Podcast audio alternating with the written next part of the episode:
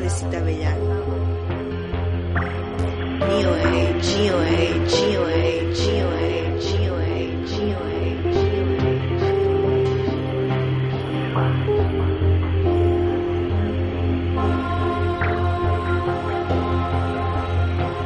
Ha vuelto, ha vuelto, ha vuelto. El lugar donde la diversión y la cultura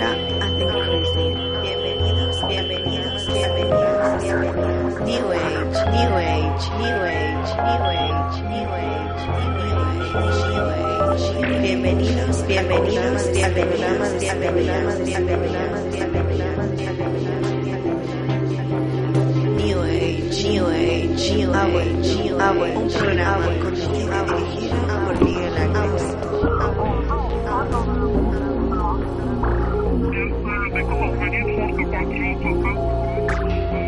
New Age, New Age, New Age, New Age,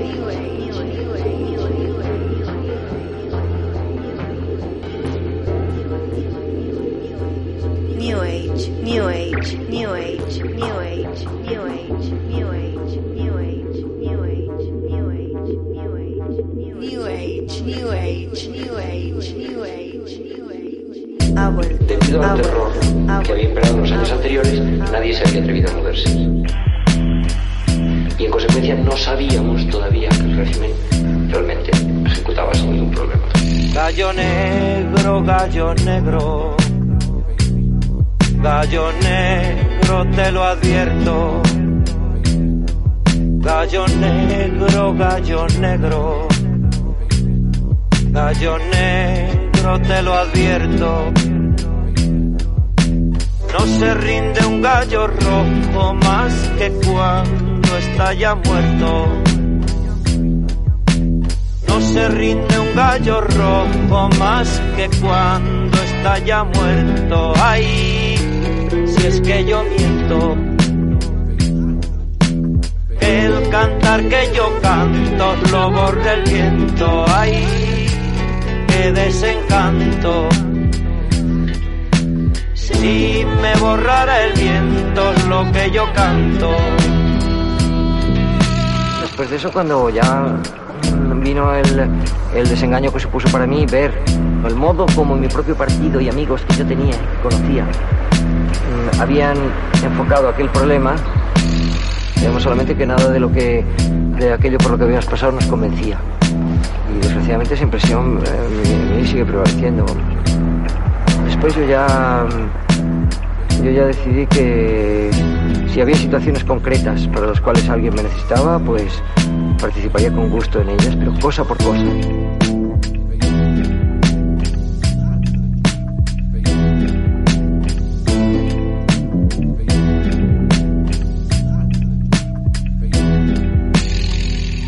Muy buenas noches y bienvenidos al programa de Cita Bellán.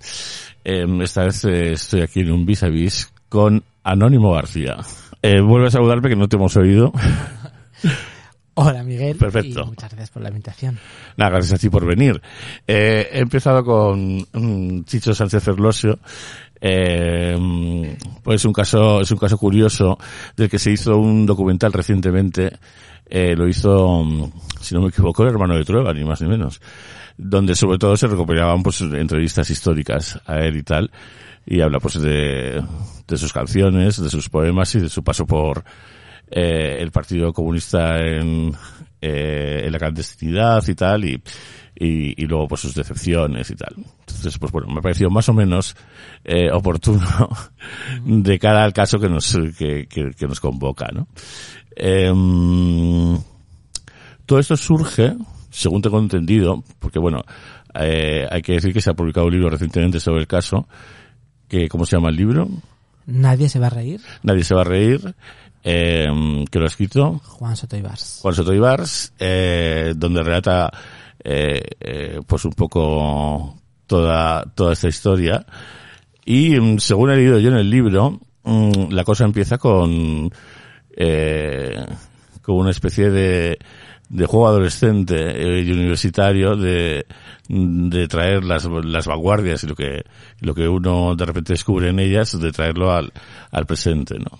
Entonces tú formas una especie de comando, eh, de comando eh, mm, artístico intelectual, por decirlo de alguna forma, con, con la mirada puesta pues en Buñuel, en el surrealismo, en, Sí, el situacionismo, en todas estas cosas eh, que de jóvenes nos deslumbran y, y tú decides dar el paso y, y empezar a actuar. Cuenta, cuenta un poco cómo nace Homo Belanine.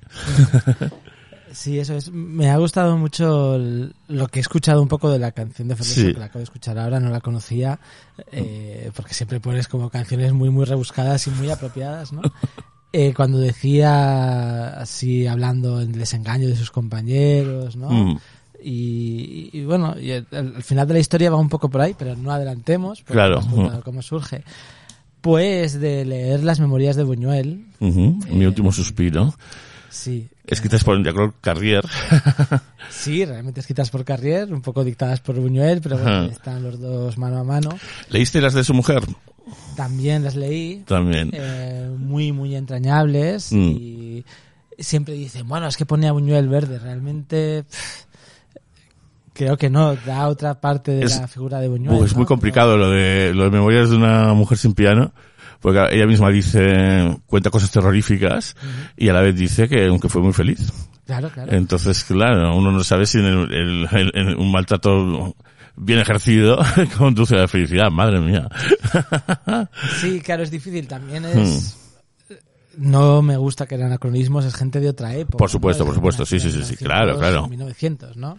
Claro, sí, sí. Mm, Eso no quita que pueda haber ciertas ciertas cosas o, Mm. o, en fin, ciertas actitudes negativas, pero bueno, Pero bueno, Buñuel era tremendo, ya no ya con su mujer, o sea, con sus, sus amigos y con lo que sea, o sea, era, era tremendo. Eh, y sí, las propias memorias no tampoco hablan muy bien de él vistas desde el día de hoy. sí, por supuesto. Mm, Pero bueno, mm, hay que sacar lo bueno y mm. ya está, ¿no? No sé. Sí, sí, sí, yo, yo estoy completamente a favor de, de apreciar eh, la obra de personas repugnantes, eso no tengo ningún problema. Eh, y, y Buñuel en su momento me parece el mejor parado de su generación. Eh, o el que por lo menos mm, hizo una carrera más coherente y con más trascendencia y que tiene más sentido hoy en día. A mí Dalí no me ha gustado nunca y siempre me ha parecido un mamarracho. Eh, pero bueno, aquí en esto de separar la obra del artista, que, Mm. que siempre es, es un debate, ¿no? O sea, Buñuel, más que que sea una mala persona, eh, a mí me gusta siempre la idea de abrazar la contradicción. Yo creo que todo el mundo tiene Mm, el derecho a contradecirse, pero el deber a reconocerlo, porque una vez que tú no, que, no reconoces que, que al final la vida es muy difícil y tienes que hacer decisiones que igual no son lo más éticas, pero si te mantienes en una postura moral muy, muy firme, mm. eh, un poco es el retrato de Dorian Gray que tú guardas en tu subconsciente Hmm. eh, esta, esta imagen fea de ti, ¿no? Entonces abrazar pues que uno no siempre es la mejor persona que puede ser Mm. y que, y que los dogmas son imposibles de, de llevar. Entonces a- asumirlo, pero pero pero admitirlo también. ¿no? Mm. Admitirlo Está claro, sí. Entonces por ahí va un poco la, la idea esta de, de Buñuel. Entonces a mí me interesa casi más el libro que cualquiera de sus, de sus películas. Ajá, ¿no? vale. O sea, el libro que su vida. Sí, eh, era soy ateo gracias a Dios, ¿no? Ahí, ahí está esa, esa contradicción. Y, y luego, por otra parte, mm, eh, él era impecable en el sentido de que era casi estético. Casi, casi estético. Eh, decía su mujer que solo se gastaba el dinero en su colección de revólveres. Eh, lo demás mm, no le importaba ni la ropa, ni la comida, ni... en fin. era un, una rara avis, desde luego. Y, y tú, te, tú te lees Bendita la hora, eh, mi último suspiro. Sí, eh, bueno, es un libro que me gusta por, por muchos motivos. Uno es que Buñuel nace en 1900 en Calanda, vive su, Aragón, vive su en Zaragoza, yo soy de Zaragoza. Entonces, para mí es... Yo siempre tengo una relación de amor-odio con Zaragoza, ¿no? Siendo joven, Mm. eh, a principios de los años 2000, eh, la moda en Zaragoza era ser neonazi. Mm. Y- Sí, Zaragoza, sus grandes hitos era Héroes del Silencio. Sí, Eh, esa es la parte buena, ¿no? Sí, luego, luego, luego también salió un subhito que, que fue El Niño Gusano.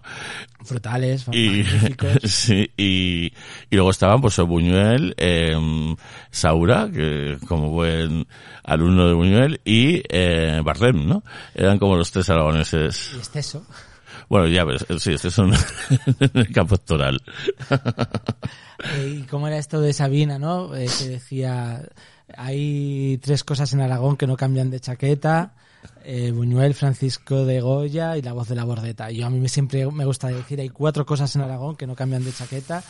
Buñuel, Francisco de Goya, Manolo y la bordeta. Manolo por Manolo Cabeza Manolo Cabezabuelo, claro. Sí, sí, también es otro, otro héroe, Me es gusta cierto.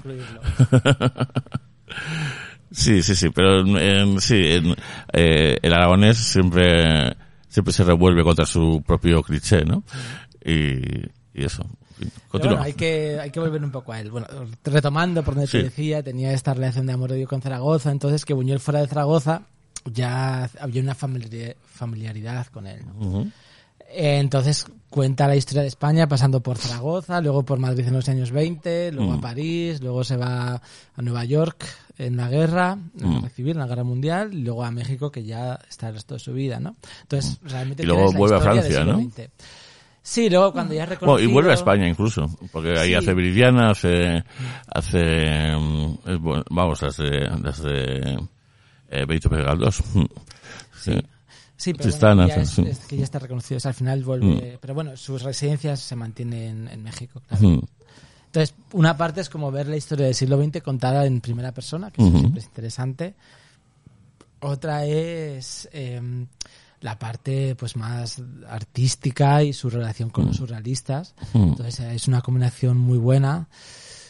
Eh, el sentido del humor aragonés, que, es, que tiene un nombre que se llama Somarda, eh, que está ya como eh, llevado a su máxima expresión cuando Buñuel se junta con los surrealistas y entonces ya se convierte este sentido del humor en una obra de arte, ¿no? Y eso son, son las películas de Buñuel. Ujú. Sí, sí, sí, es, es la Edad de oro, eh, que siempre defiende que, que Dalí no hizo nada en la edad de oro y tal, eh, pues cuando el padre se pone a disparar al hijo, esas cosas. Es, es- es brutal, o sea, es- una cosa... Y la escena en la que sale Jesucristo, Sí, está saliendo de una orgía de, de una orgía de, del Marqués de Sades. o sea, es el Marqués de Sade, Sí. pero que viste como... O sea, que es Jesucristo. Sí, es ¿no? Jesucristo. brutal, o sea, estamos hablando de 1920... no, 30, y, 30 1930, ¿no? Mm. La Edad de Oro. Sí, Pues reci- claro, o sea... f- Recientemente, la Filmoteca de París eh, publicó eh, unos rollos que encontraron como de, ahora se llaman tomas falsas, vamos, de, de la edad de oro. Y, mm, y eso, y tiene mucha gracia porque, mm, en fin, hay cosas muy graciosas. Sí, la película en sí es que es brutal, sí, sí, sí. Sí, y, y, mm, y, bueno, claro, tú eres joven. Yo imagino que, que no tuviste problema en encontrar esas películas, ¿no? No, bueno, yo tengo 42. 42. mm. Eh, Entonces, cuando el año 2000 fue el centenario del nacimiento de Sí, Buñuel, mm. entonces nadie es profeta en su tierra y especialmente en España nos gusta todo Mm. lo que sea así un poco raro, mandarlo para esto Ujú. no vale para nada, no sé qué. Y luego cuando ya se han consagrado estos autores en el extranjero, dices, oh, Buñuel nació en Zaragoza, Mm, no sé qué, tal, ¿no? Bueno, eh, entonces en el año 2000 se hizo como, oh, centenario de Buñuel, tal, cual. Y en la biblioteca, eh, benditas las bibliotecas, ¿no? La biblioteca de, de- de Zaragoza, pues había ya la sección de VHS Mm. y ahí como que promocionaron un poco las películas de Buñuel y yo ahí me vi algunas. Mm. Y luego ya llegó internet, claro. Claro, yo, yo recuerdo que mm, hasta que vi el perro andaluz y hasta que vi la de oro, o sea, me costó años. Eh, y la de oro mm, conseguí verla porque eh, la ponían en la televisión francesa, que, que no sé si coge la señal de, de Francia, pero para poder cogerla o para poder grabarla en un vídeo necesitas una tele especial o un vídeo- en aquel momento o un vídeo especial. Y tuve, en mi casa no había. Entonces tuve que, en aquel momento, y tuve que liar a un compañero de casa y tal para que me grabara aquello y, y poder verlo. O sea, fue, fue, en fin, pero Heroico. que lo pongan en la televisión. ya, ya, pues es una versión francesa, ¿eh? sí, sí, sí. Bueno, alguna vez la pondrán, ¿no? En plan, ya es, ya es, tiene estatus de arte. Bueno, de hecho, se, se puede ver en el Museo Reina Sofía, también la ponen ahí. Sí, ¿no? Y ahora pues la tienes para bajar de cualquier sitio, o sea, no, no, es, no es problema. Eh, sí, y, y tampoco es porque sea tan atrevida. Yo, mm, por aquel momento, incluso antes, en la 2 ponían flamingos. ¿Sabes? Entonces, pues bueno, en fin. Creo que hablaste de esto en, el- en un podcast con, que Sí, puede de, ser. de la iglesia, ¿no? De que, Ah, sí, de sí. la época en la que ponían este, este tipo de cine en la televisión. Sí, la época sí de Pilar Miró, mm, concretamente. Sí, sí, sí, sí. Y, Pero mm, bueno, eh, que eso, más allá que sus películas, lo que te digo, yo Mm. creo que tal vez la obra más bonita de Buñuel sean sus memorias. Mm. Sí, bueno, sí, um, y lo que se comentaba de él, ¿no? Pues eso de disfrazarse de monja, eh, es peligroso asomarse al interior, eh, todas esas cosas, ¿no? Mm. Sí, de nuevo, ya entrocando un poco con esto, eh, Mm. este tipo de cosas como disfrazarse de monja, son las que, a, a mí son las que más me llamaron la atención, Mm. eh, por cuanto están muy desfasadas, y están muy desfasadas porque gente como Buñuel y otros muchos, eh, las pusieron sobre, sobre, sobre la mesa, ¿no? Mm. Entonces, él en sus memorias cuenta, yo iba un día en París disfrazado de monja con uno o dos compañeros, no sé, disfrazados de frailes y vimos cruzarnos a un gendarme. Mm. Entonces empezamos a temblar porque en España esto estaba penado con cinco años de, de prisión. Eh, Mm. Sería sacrilegio, yo qué sé, ¿no? Sí, Ofensa, vete. Y, pero en Francia no. Entonces el, el gendarme les hizo un guiño y les saludó, ¿qué tal, hermana? No sé qué, ¿no? Ujú. algo así Mm. bromista y ya se relajaron. Ah. Pero quiero decir que ahora te disfrazas de monja da igual, pero en esa época eh, pues era realmente ir en contra de eh, la moral eh, común, ¿no? La, la moral del, del grueso de la, de la sociedad. Y ahí está lo atrevido. Entonces, cuando Mm. en sus propias memorias dice que en 1955, en el entierro de un surrealista, André Breton, se encuentra de nuevo con Buñuel después de muchos años y les dice, oye, el escándalo ya no es posible, querido Luis. Y a mí esa frase me marcó mucho porque Mm. esto era una peña especializada en escandalizar 30 Mm. años atrás, pero que ya las cosas con las que habían escandalizado ya se habían metido Mm. en el grueso de la sociedad, por lo tanto ya no se podía escandalizar con lo mismo, ¿no? Eh, por supuesto el escándalo es posible y no hay más que verlo hoy en día, ¿no? Mm. Pero bueno, Eh, Hoy en día es posible, pero hace no mucho era muy complicado, ¿eh? Este es otro tema interesante. Yo creo que siempre lo has- siempre ha sido posible. Hay que saber tocar las teclas. ¿no? Mm, vale, sí, igual digamos que siempre ha sido posible, eh, eh, pero ahora es mucho más fácil. Ahora, ahora incluso de forma involuntaria, sin darte cuenta, puedes montar un escándalo. Eh, antes había que trabajarlo mucho, a eso me refiero, y había que tener una, una intención clara. Sí, pero bueno, no- mm, tal vez la época esta que siempre se habla dorada de los 80, los 90, ¿no? Cuando Mm. de repente todo se abre y... Y justo antes, y antes de Internet. O sea, Internet es, em, es, es donde, lo que nos ha llevado, donde nos ha llevado. Mm, Yo creo. Pero bueno, en aquella época también había denuncias por letras de canciones. Yo mm, no, no Sí, sé mucho, sí, ¿no? sí. Recuerdo una sociedad alcohólica, eh, esto era del año 95, algo así, ¿no? Una denuncia de un de una asociación cristiana o algo así, ¿no? O sea, Sí, siempre- puede ser, sí. Y me gusta ser una zorra. eh, Bueno, Sí, porque había por la tele. Escandalillos. Mm. Y bueno, y luego a la prensa le gusta montar escándalos, ¿no? Aunque no los haya realmente, ¿no? Y los convierte todo en un escándalo Mm. y porque al final pues le da visibilidad y la gente está enganchada a ese escándalo, ¿no? Pero bueno, lo que mi tesis aquí es que al final estos escándalos que hacían los surrealistas ya pasan, son la vanguardia en los años 20, Mm.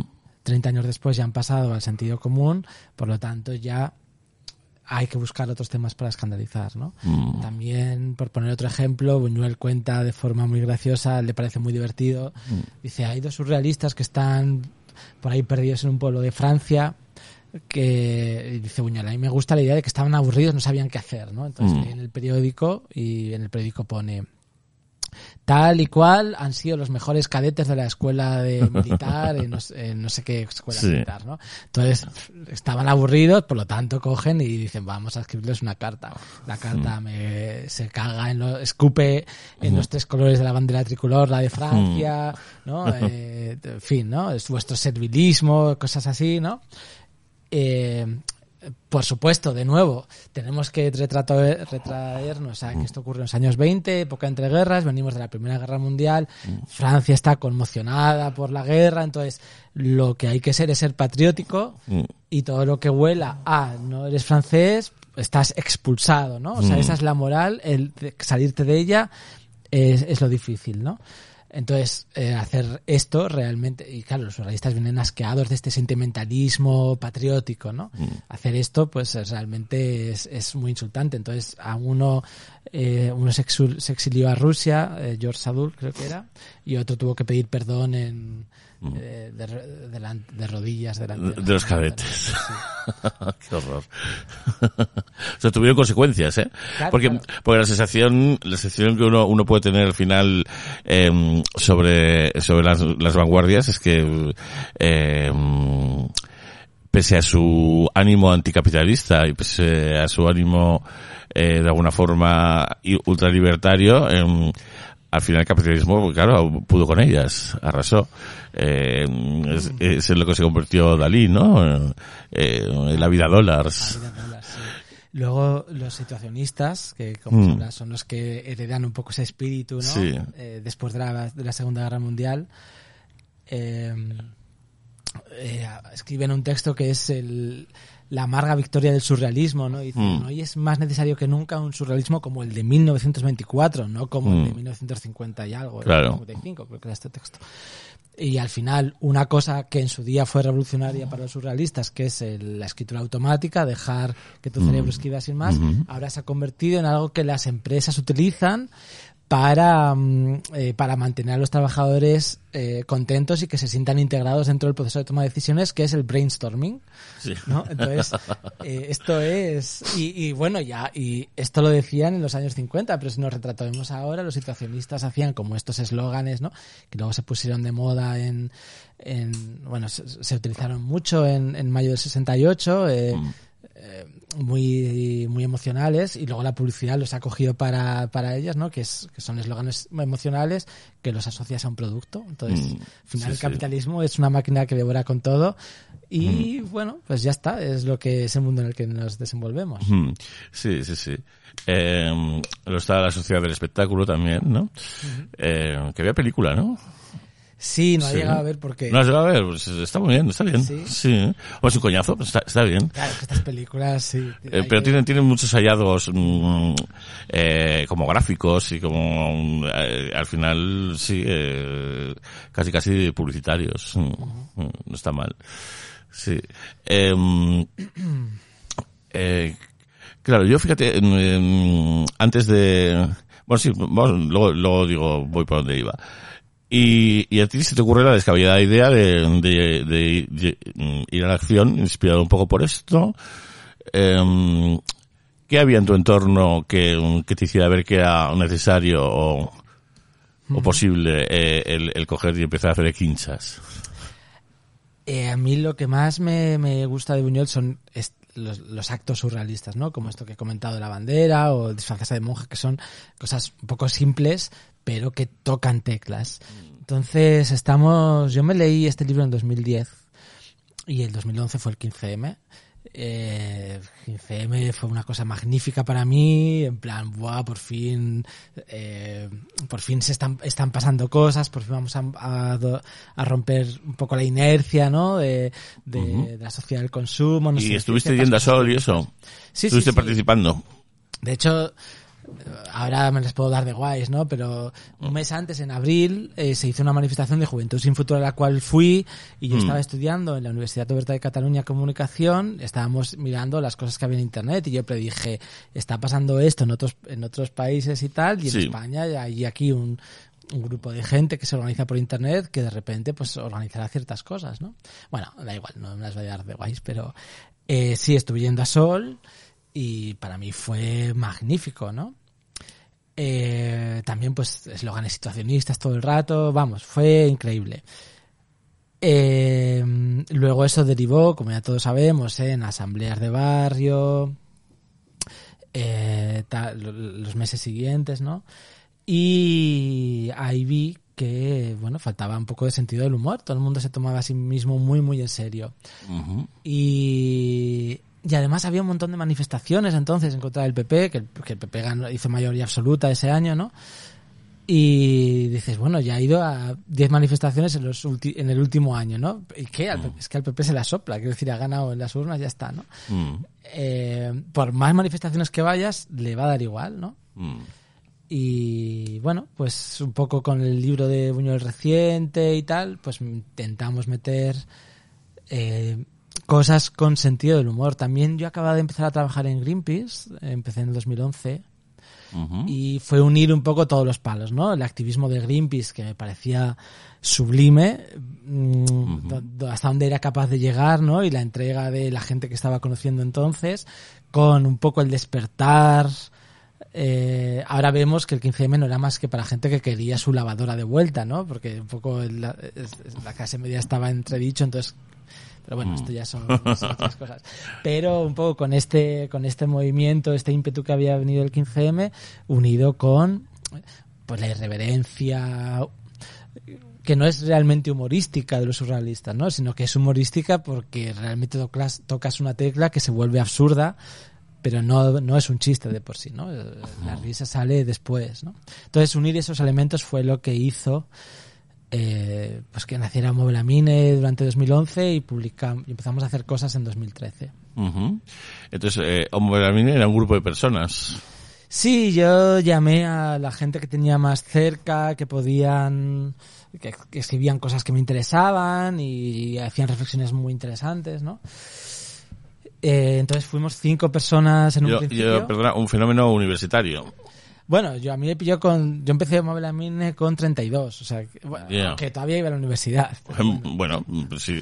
Eh, Pero sigo siendo adolescente, o sea que universitario adolescente sí. Sí, mm, eh, sí, pero vamos, es importante mm, que venga, si viene de, de la universidad no es lo mismo que, que si no viene de la universidad.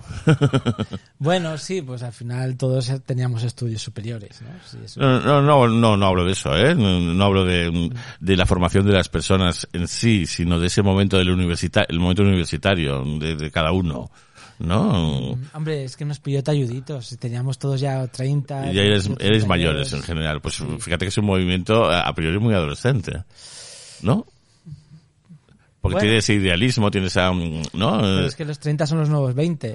Ya, ya, bien, bien, bien, sí, sí, de acuerdo, perfectamente, ¿eh?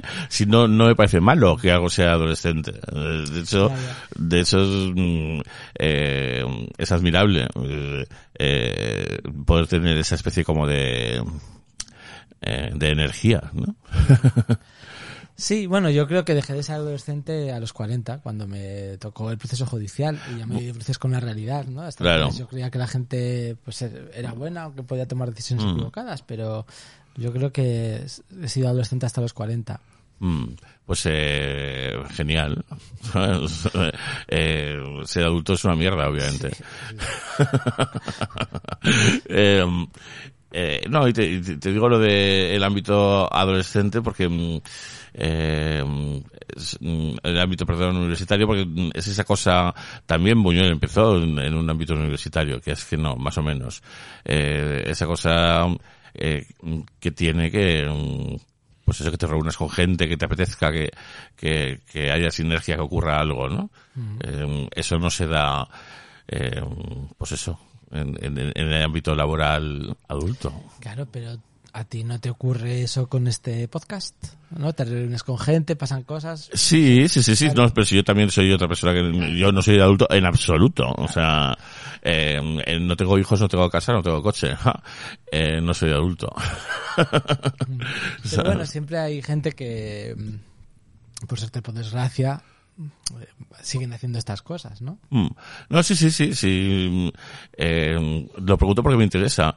Eh, Yo no recuerdo si, por ejemplo, si, si, hombre, yo sí, yo, yo en mi juventud más joven sí que hice mis fanzines y sí que tal, pero bueno, yo me dedicaba mucho a la droga. O sea, yo mi activismo siempre he ido por ahí, mm, si he tenido alguno.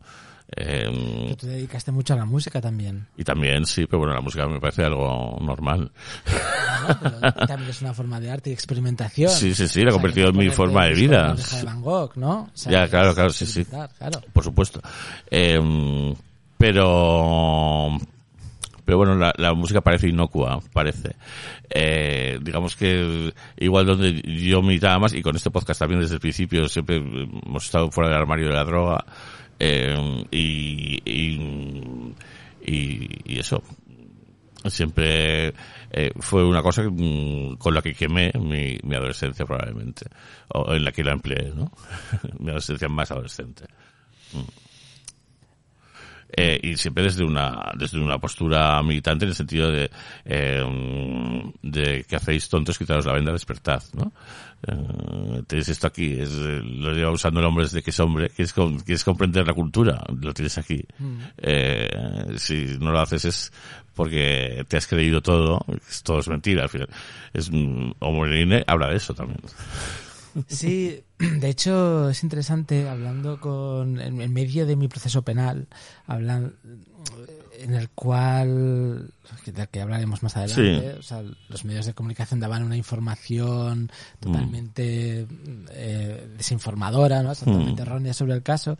Entonces eh, yo estaba en este momento en el cual que era la realidad que no, ¿no? Eh, todo el mundo a mi alrededor tenía una imagen muy distorsionada porque habían visto Antena 3 y mm, eh, Sergio, ojo último, eh, que, que es también un activista de la droga, yo creo, eh, él llegaba a esa misma conclusión de la realidad, no sé qué, ¿no? Por, eh, pues, pues a, a través de, de la droga, ¿no? Entonces, desde dos puntos de vista totalmente distintas, eh, me pareció un momento de unión bastante interesante charlando con él. Yo casi no lo conocía, luego nos hicimos amigos, ¿no?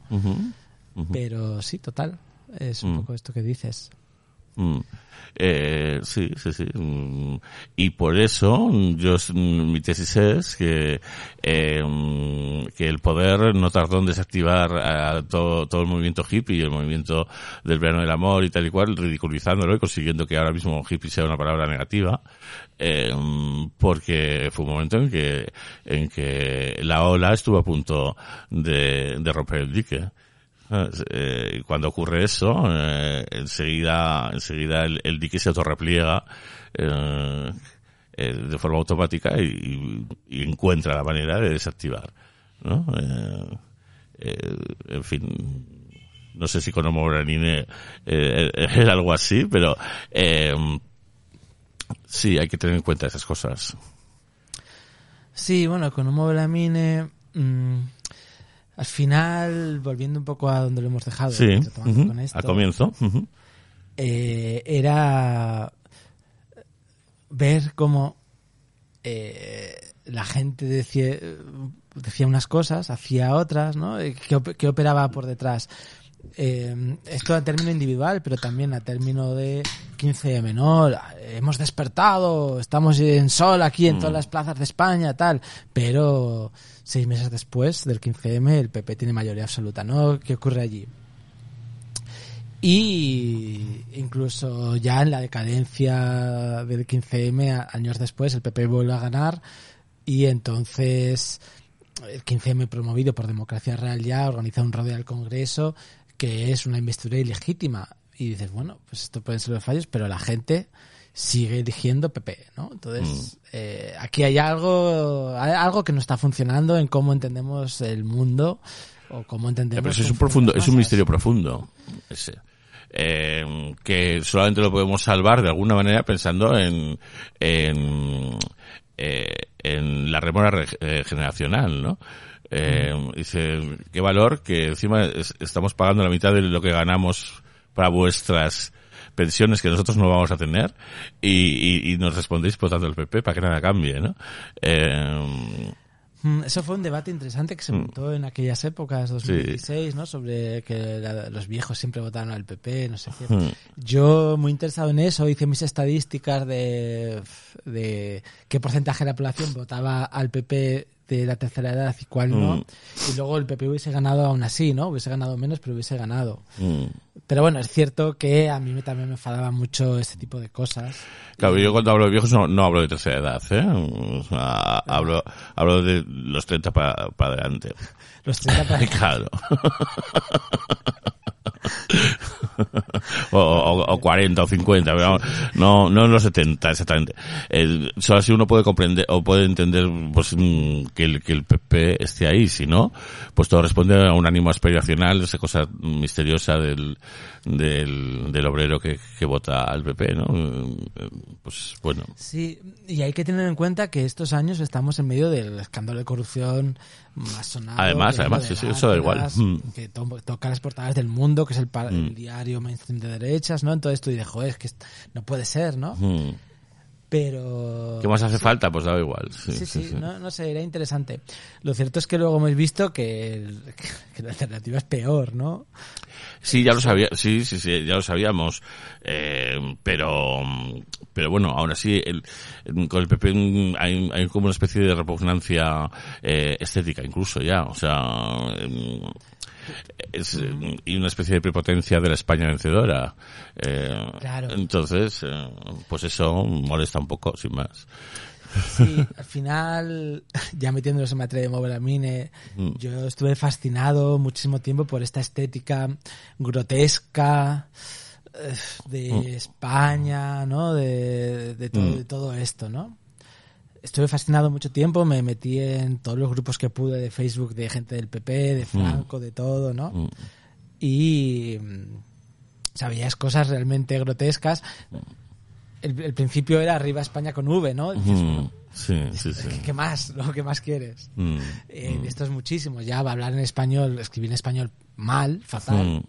Mm. Y a partir de aquí, pues ya toda una serie de memes, iconografía Mm. hecha por particulares con la bandera de España, Mm. no sé qué, pero grotesca con Comic Sans. bueno, de Mm, sí, memes, sí, ¿no? sí. Es que, Mm. bueno, en fin, si tuviésemos imágenes, Mm. entonces hicimos un estudio muy, muy grande sobre, sobre esta iconografía y cómo al final, eh, hablando de las vanguardias, pero luego llevándolas al 15M, ¿no? Que el pueblo tenga voz, que pueda expresarse en ese momento, caerán los poderosos, ¿no? Pero el pueblo tiene voz y lo primero que hace es prohibir la libertad de expresión para los que no piensan como él y después aludar, a, aludar, no, eh, adular a, a los que quieren el poder más gordo, que es pues Franco, el PP, no sé qué, ¿no? Por esta parte, ¿no? Entonces tú dices que esta gente, mm, no sé qué porcentaje es de la población, pero están aquí mm, haciendo sus propios memes con, con toda esta iconografía franquista, pepera, etcétera, ¿no? Sí, sí. Y ya está, entonces eh, aquí está una seducción del poder, una legitimización de este poder que, bueno, siempre me ha dado que pensar, ¿no? Y, y por mucho que salgas a las calles, que hay por detrás que opera, que, bueno, pues, no sé, la, la ética del amo y el poderoso, esta, que yo en estas cosas me pierdo, ¿no? Un poco, un poco en ese, ese tipo de cosas. Sí, sí, sí. Mm. Del amo y el, y el siervo, perdón. Sí, sí, es- esa cosa de, mm, eh, de por un lado eso, el siervo que es el, mayor defensor del amo y por todo el amo que cuando el siervo pues se jubila o lo que sea eh, se extraña de que de que no vuelva eh, por Navidad, ¿no? Dice, qué raro, pues es- es- ¿cómo no viene? Si, si aquí estaba como en su casa. Dices, no, no, perdona, estaba trabajando, o sea, ¿cómo va a volver a su puesto de trabajo de 40 años? Siempre ha habido ahí una especie como de alucinación. Pero bueno, así es como funcionan un poco las cosas. En fin, ya est- estamos un poco cuñadeando. Sí. Pero sí, estos años eran años muy políticos, año 2013, 14, 16, ¿no? Y al final te das cuenta que la política no es más que un culebrón en el cual estás viendo el día a día de una historia que nunca va a tener final, pero que, que además ya con las redes sociales, eh, un colega dice que, que, que, es, que ha sido como era el marca antes, que al final como no había tantos partidos de fútbol, pues tenían que meter eh, ya culebrones de quién va a fichar a quién, quién va a hacer esto, no sé qué, ¿no? Entonces con las redes sociales la política se ha convertido en eso y ya se ha convertido en a ver el marido de esta, la hermana contra la hermana, el amigo contra el amigo, ahora, no, no sé, ya incluso en- en un culebrón con todas las letras de relaciones personales íntimas, ¿no? Y bueno, eso es la política hoy en día. Entonces, seguirla, pues bueno, te- si lo haces desde la ironía y desde la gracia de jijijaja, pero como te lo tomes en serio, y yo me lo he tomado en serio alguna vez, yo Ujú. creo que es la muerte de la inteligencia, ¿no? Mm. Realmente. Sí, sí, claro. Tomarse, tomarse en serio o, o, de alguna forma mm, entretejerlo en tu vida, eh, todo eso mm, es muy doloroso, obviamente. Porque es, es, es tremendo comprobar una y otra vez como eh, eh, el, el poder eh, no, vamos, no va a dejar un hueco. O sea, es- es imposible. Sí. Y de nuevo vuelvo a, a la justificación del poder y los errores del poder por parte de la ciudadanía, que es lo que a, a mí me sorprende, ¿no? Metiéndome en todos estos grupos del PP, yo lo veía con la distancia de yo no soy de derechas, no soy del Mm. PP, y, y al final me daba cuenta de que los argumentos que esta gente esgrimía contra la izquierda, que eran los que yo, el equipo del que yo soy, Mm. Eh, iban a ser los mismos que la izquierda eh, esgrimía contra los demás, que al final era hijo de puta, te han parido en el río, o sea, insultos, ¿no? Mm. Eh, es un corrupto, pero tú más, ¿no? o sea, todo esto. Pero, mm, claro, dices, aquí quién tiene razón, es que... eh, ¿Cómo, puedes saberlo, no? Entonces ahí ya hay una etapa de desafección de, bueno, tú te sientes más integrado con un grupo de personas porque crees que compartes valores, pero bueno, el, el otro tiene su razón y es tan, eh, es tan genuina su razón como lo es la tuya. Y eso no basta para desacreditarle, ¿no? Mm. Al final la desacreditación, no, este es un facha. Bueno, ¿y por qué piensa así? Él no está, no está mintiendo, no, o sea, él- él- si defendemos por una parte el humanismo y no sé qué, pero por otra defienden la nación como grupo, como grupo integrador de las personas, la religión, y, y bueno, a mí no me gusta eso, pero a esa persona le significa algo igual que a mí me significan otras cosas, ¿no? Me estoy metiendo ya en más materia, pero al final No, no, pero sí. de esto es lo que te, es lo que eh, te hace tocar ciertas teclas al final, ¿no? Mm. Eh, ya, no sé. De, de- de alguna forma, mm, uno tiene que tener más o menos claro eh, eh, qué es lo que diferencia a la derecha de la izquierda. eh, y aquí no vamos a empezar. está, mm, todo, todo viene del antiguo régimen y está todo bastante claro. Incluso viene de las de, las sagas familiares. No sé cómo decirte. Si se prohibieran las herencias, se acabaría todo esto. Eh, no habría ningún problema. Eso lo decía eh, Albert Pla y tal. Eh, la, la cosa es que cuando uno empieza a ver cómo, por ejemplo, eh, sin, sin vamos, eh, se crea un personaje como Esperanza Aguirre, eh, primero desde, desde una estulticia eh, inverosímil, de que si Sara Mago es una gran escritora y, y, y cosas así, hasta luego ella coger y empezar a pervertirlo todo y decir que, que la ETA es fascista. Perdona, la ETA no es fascista.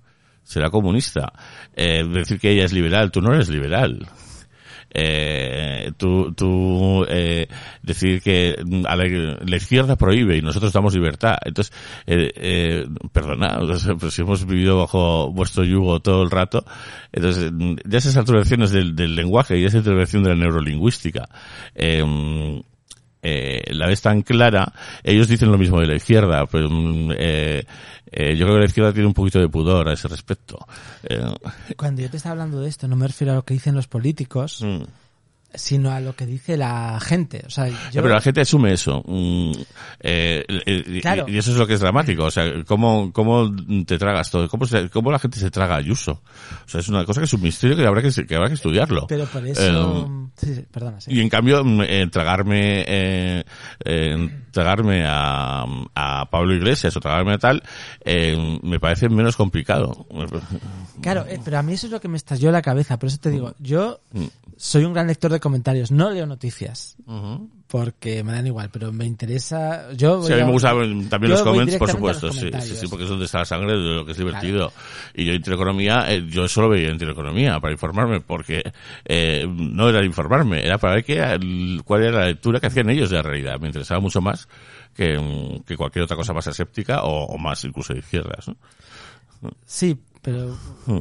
yo, sí, yo también pues seguía estos grupos, pero bueno, Claro. a mí me interesaban los comentarios y, y lo que opinaba la gente. Entonces, al final, más allá de lo que diga uno o lo que diga otro, eh, que ya te metes en este debate político un poco inane, eh, cada cual se quiere llevar las causas es, por, es como la ciudadanía o cierto grupo justifica al grupo de poder que tiene por referencia, ya sea de izquierdas o de derechas, ¿no? Mm, ujú. Entonces, el ejercicio para mí fue si esta gente justifica la derecha igual que eh, mi grupo cercano justifica la izquierda, ¿qué, qué ha- qué hay detrás? O sea, por supuesto sé un poco qué hay detrás, ¿no? Pero que, que esta gente que está justificando la corrupción, eh, en fin, todos los desmanes del PP de la época, eh, que Ana Botella sea alcaldesa cuando realmente no es más que la esposa de, Aznar, qué sé yo, ¿no? Mu- Muchas cosas que ya se me han olvidado. A Rita Barberá, no, no sé, muchas cosas. Eh, ¿Por qué justifican al poderoso, no? Y lo hacen en los mismos términos que al final lo hace la derecha, la, la izquierda, ¿no? De la cual yo me siento identificado. Yo creo que no Pero- son los mismos mismos, ¿eh? Pero bueno. Em, Ah. sí, al final son Ah. los mismos. Eh, Estoy hablando de gente llana, ¿eh? sí, sí. Por ejemplo, la gente llana utilizó lo de la, lo de la casa de Galapagar todo el rato. Claro. Eh, mm, cuando es absurdo, o sea, es ridículo, no tiene ningún sentido, no, no me vale, ¿no? Eh, y, y utilizan, no sé qué, Venezuela, y, y, ¿sabes? Eh, eso, mm, no sé, no veo a, eh, a- al lado de la izquierda utilizando argumentos mm, paralelos. Eh, O igual es que no, más- igual es que no, no, no, no miro medios de izquierdas, igual son es más difíciles de identificar. Y igual yo, que, que soy muy mal improvisador, no te lo sabría decir aquí. Pero tú pero- has llegado a esa conclusión, vamos. Eh, yo he llegado a esa conclusión y siempre hay un, un algo superior que te justifica el tal. En la izquierda están las víctimas, entonces eh, tú puedes insultar a todo el mundo mm, justificando en tener una víctima. Al final, o sea, yo soy un hereje de la izquierda, me han expulsado de todos los círculos de la izquierda y siempre hay un algo superior. eh, en mi caso es la víctima, la víctima con mayúscula, ¿no? Eh, Em, después, si quieres, en eso. Es que, es bueno. eso por supuesto. Entonces, yo a partir de ahí soy un ser abominable, ¿no? Ya, ya entrando en mi caso personal, pero bueno, un poco en... ¿Y, en- ¿Y cómo se te han expulsado de los círculos de la izquierda? En, eh, eh, ¿Acaso estabas en ellos? Mm, Estaba, estaba en ellos de la forma que a mí me gusta más estar en el mundo, que es el toca peloterismo. Pero, pero también honestamente, o sea, con Mm. una ambigüedad, yo estoy aquí, pero lo que he dicho un poco al principio, ¿no? Eh, la- a mí- yo creo que mi superpoder en este mundo es detectar las contradicciones. Entonces, cuando detecto una contradicción, voy a por ella. de fa- Da igual de dónde venga, sí, sí. y en la Eh, izquierda, pues estamos hablando de millones de contradicciones. Te voy a poner un ejemplo. Eh, ¿Por qué Irene Montero puede ser la mujer de, de ministra, mujer de Pablo Iglesias, cuando a mí me parecía abominable que Ana Botella fuera la mujer de Aznar siendo alcaldesa? Es lo mismo, pero aquí está justificado por X, no. Que Ah, igual pero- es una pero- persona muy válida. ¿Pero acaso Irene Montero no tiene un pasado eh, de activismo, de formación, de tal o no? O- Sí, bueno, igual que Ana Botella, me da igual, pero ¿por qué, por qué si has criticado antes el nepotismo, lo has criticado en la derecha, por qué en la izquierda lo asumes? O sea, que al final hay un doble rasero ahí que... Ya, ya, bueno, ya, claro. Yo desde, claro, desde mi obnubilación, eh, claro, supongo que, que uno ve a, a esta chica con más mimbres que a la botella, pero... Bueno, eh, vamos, una persona que se, carga, que se está cargando tanto porque la ultraderecha le montará los bulos que quieras, pero bueno, ella misma ha ha creado, es que ya nos metemos en un tema, Mm. ha creado cismas en el movimiento feminista, entonces bueno, yo me pensaría un poco qué está pasando aquí, ¿no? Es que el movimiento bueno, feminista es, es, es otro tema eh, que, que es complicado. claro. Sí, además como hables de... Aparte nosotros no podemos hablar de eso, además. Nosotros no podemos. Porque somos hombres. Claro.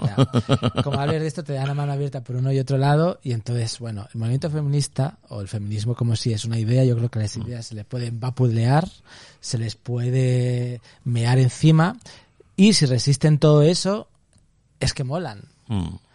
Pero bueno, no creo que haya ninguna idea que resista nada porque las ideas están en el mundo, en el mundo etéreo, pero luego bajas a la realidad y las cosas no son tan fáciles, ¿no? Y eso es, eso es lo que se está encontrando un poco este gobierno, yo creo.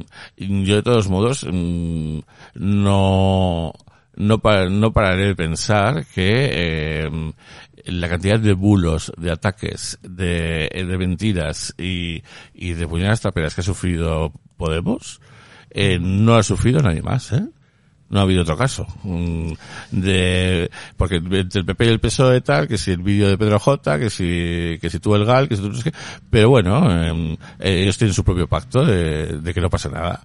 Eh, en, cambio, como aparecieron estos, mm, fue, ha sido eh, que al final han conseguido que los comentaristas eh, se pongan en contra de, de todos estos y, y, y eso, o sea, eh, yo qué sé, incluso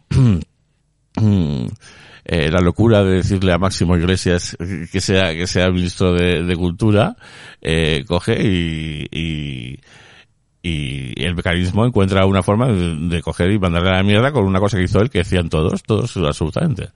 Eh, pues, Huertas. eh, ¿eh? Máximo Iglesias. Eh, ah, vale, es sí, Huertas, el, el, el de Ana Rosa, ¿no? El- a, a nosotros, a todos nos pareció ridículo ese nombramiento. Eh, pero el acoso y derribo inmediato y absoluto, eh, eh, fue así. Y, y en cambio, el resto de poderes aguantan, aguantan lo que sea. Aguantan cualquier tipo de, mm, de, mm, de crimen que hayan cometido. En cambio, los crímenes de esta gente que es nueva no, no tienen crímenes detrás. Eh, Sí. eh, entonces, pues no sé. Eh, todo el terfismo, por ejemplo, eh, está todo basado en, en mentiras, en bulos absolutos. Entonces, pues dices, hostia, pues sí que me puedo posicionar, ¿eh? Un poco. Efectivamente, y que antes habéis mencionado Venezuela, a mí Mm. me gustaba como de repente toda España se volvió experta en Venezuela. Sí, sí, sí, Bueno, sí, siempre igual, aparte de las telenovelas de los años 90. Claro, claro, porque Venezuela nos da igual, obviamente. Sí, sí. Eh, Pero bueno, de repente salió todo Venezuela, no sé qué, no sé cuál. Yo ayer era súper fan de Podemos todavía. mm, Eh, pero no voy a quitar el propio peso que ha tenido Podemos en, su- en cavar su propia tumba. Yo creo que ahora Podemos es parte del gobierno, es un gobierno totalmente. Su parte del gobierno está totalmente deslegitimada. Esto es una opinión, no tengo nada que lo confirme. Eh, pero rencillas entre hermanas. Yo dejé de votar a, dejé de votar a Podemos y toda esta, esta caterva cuando en unas comunidades, en unas elecciones a la Comunidad de Madrid me hicieron elegir entre una rencilla entre amigos que eran Pablo Iglesias e Íñigo Región que se, que se habían escindido y entre hermanas que eran Isa y Clas- y Clara Serra. Entonces dije, pero esto, o sea, si no os ponéis de acuerdo ni vosotros, que voy a tener que andar yo pensando a ver por qué se ha enfadado esta hermana con la otra, a ver cuáles son sus posiciones ideológicas, que al final es un 2% de, de todo, ¿no? Pero ya eso hace que se escindan. Y dije, mira, culebrones, ya está, ¿no? Hablando de Venezuela, se acabaron con Cristal y, y todas estas cosas de los 90, ¿no? No sé, y me, me enfadó un montón todas esas cosas, ¿no? Pero yo creo que, aparte de la presión mediática que es obvia, y que probablemente ha tenido a esta gente con un estrés muy muy grande y en fin no, no, no quiero menos no quiero menospreciar todo el yo creo que Pablo Iglesias al principio hizo un trabajo muy bueno y era el único que podía ponerle eh, sacarle los colores a Esperanza Aguirre que es una muy buena eh, pugil dialéctica no y Pablo Iglesias estuvo ahí pero al final se ha, acabra- se ha acabado unos límites dogmáticos, morales, no sé qué, de los cuales no puede salir. Y, bueno, por hablar de actualidad, que no me suele gustar, pero hace poco ha salido esto del policía infiltrado en movimientos sociales, que se acostó con ocho mujeres, y Pablo Iglesias está en Twitter a saco contra eso, en plan, pero si tú eras vicepresidente del gobierno cuando esto ocurría y no asumes tu responsabilidad, estás criticándolo. A ver, tronco. ¿no? En Cataluña. Era Cataluña, pero era el gobierno, o sea, la Policía Nacional. O sea, eh, tú como vicepresidente, algo de responsabilidad tendrás o no, echas balones fuera, pero esto, si ya entroncando con otro tema, me hace mucha gracia porque hay una especie, yo le llamo activismocracia, que es ahora hay que ser activista, pero el propio gobierno es activista eh, como esto, ¿no? Eh, siempre protestando, pero el gobernante necesita otras cualidades que no es todo el rato protestar, necesita unir eh, proponer soluciones, no estar todo el rato protestando, porque la protesta es propia de los activistas y está muy bien, pero cuando llegas al gobierno no puedes llamar a la población machi- machista, porque la población, que es lo que han hecho bastantes representantes de Podemos y Más Madrid, ¿no? Porque igual lo es, pero si tú la insultas, la población va a decir, pero tú quién eres para llamar a mí machista, ¿no? Porque interpretado como un insulto.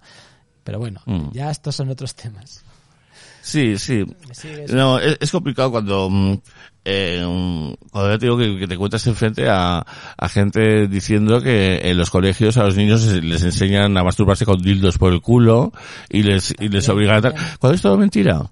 Es todo absolutamente mentira. Eh, no, no recuerdo cómo se llamaba aquel caso en, en- en Navarra, eh, que decían que, que, que venía en el, eh, sobre el monasterio y tal y cual, eh, que venía en el, eh, en el programa escolar de, de parvulario, eh, todas estas cosas. Eh, y no, en realidad lo que, lo, que venía, eh, ese programa era para educar a los profesores, para que los profesores supieran, eh, pues eso, lo, lo que es un niño trans o una niña trans, para que lo sepan ellos. Ellos no daban eso en clase. y, y eso la gente se lo ha creído, se lo cree. Sí, Se cree que había clases de masturbación, que los profesores masturbaban a los alumnos. Mm. Se lo creen.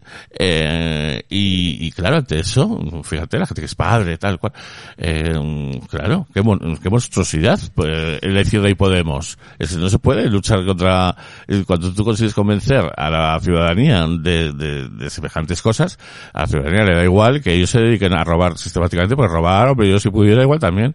¿Sabes? Eh, Mm, Ese es un ejemplo que parte de una pequeña realidad y se va haciendo grande a través de cada reenvío de WhatsApp, ¿no? Claro, pero que no era ninguna realidad. Que, que eso no se daba en clase. Claro, ahí, ahí sí que una, una- ahí sí que había una cosa real con este programa educativo de Navarra que era que desaconsejaba una canción de Amaral. No sé si lo recordarás. Que desaconsejaba. mm, Sí, en plan, no poner sin ti no soy nada una canción de Amaral. ujú. Porque Ya, sí, sí, sí. sí. Esto, Eh, esto yo luego me metí en el programa y era cierto que lo desaconsejaba, no lo pues prohibía. podría nada, ser, ¿no? podría ser. Pero ya vuelvo al tema. A la vez dices, no, desaconsejo esto, pero apoya a Pablo Hassel, que lo que, que dice de, pues, de Mm. pegar tiros a Peña y no sé qué, ¿no? Entonces, claro, aquí hay un doble rasero de, bueno, eh, mm, ya vamos un poco al- también al tronco de esto es una canción, es ficción, te está enseñando unos patrones de conducta. Puede ser, pero pero ¿por qué desaconsejar? Pues no sé, bueno, tal, tal vez lo que ponía, que yo no lo tengo aquí fresco, es Mm. un comentario crítico de esta canción, es así, Mm. uno se puede sentir así, pero tiene que superar la dependencia emocional Mm. respecto a las parejas, bla, bla, bla, no, no sé, no sé.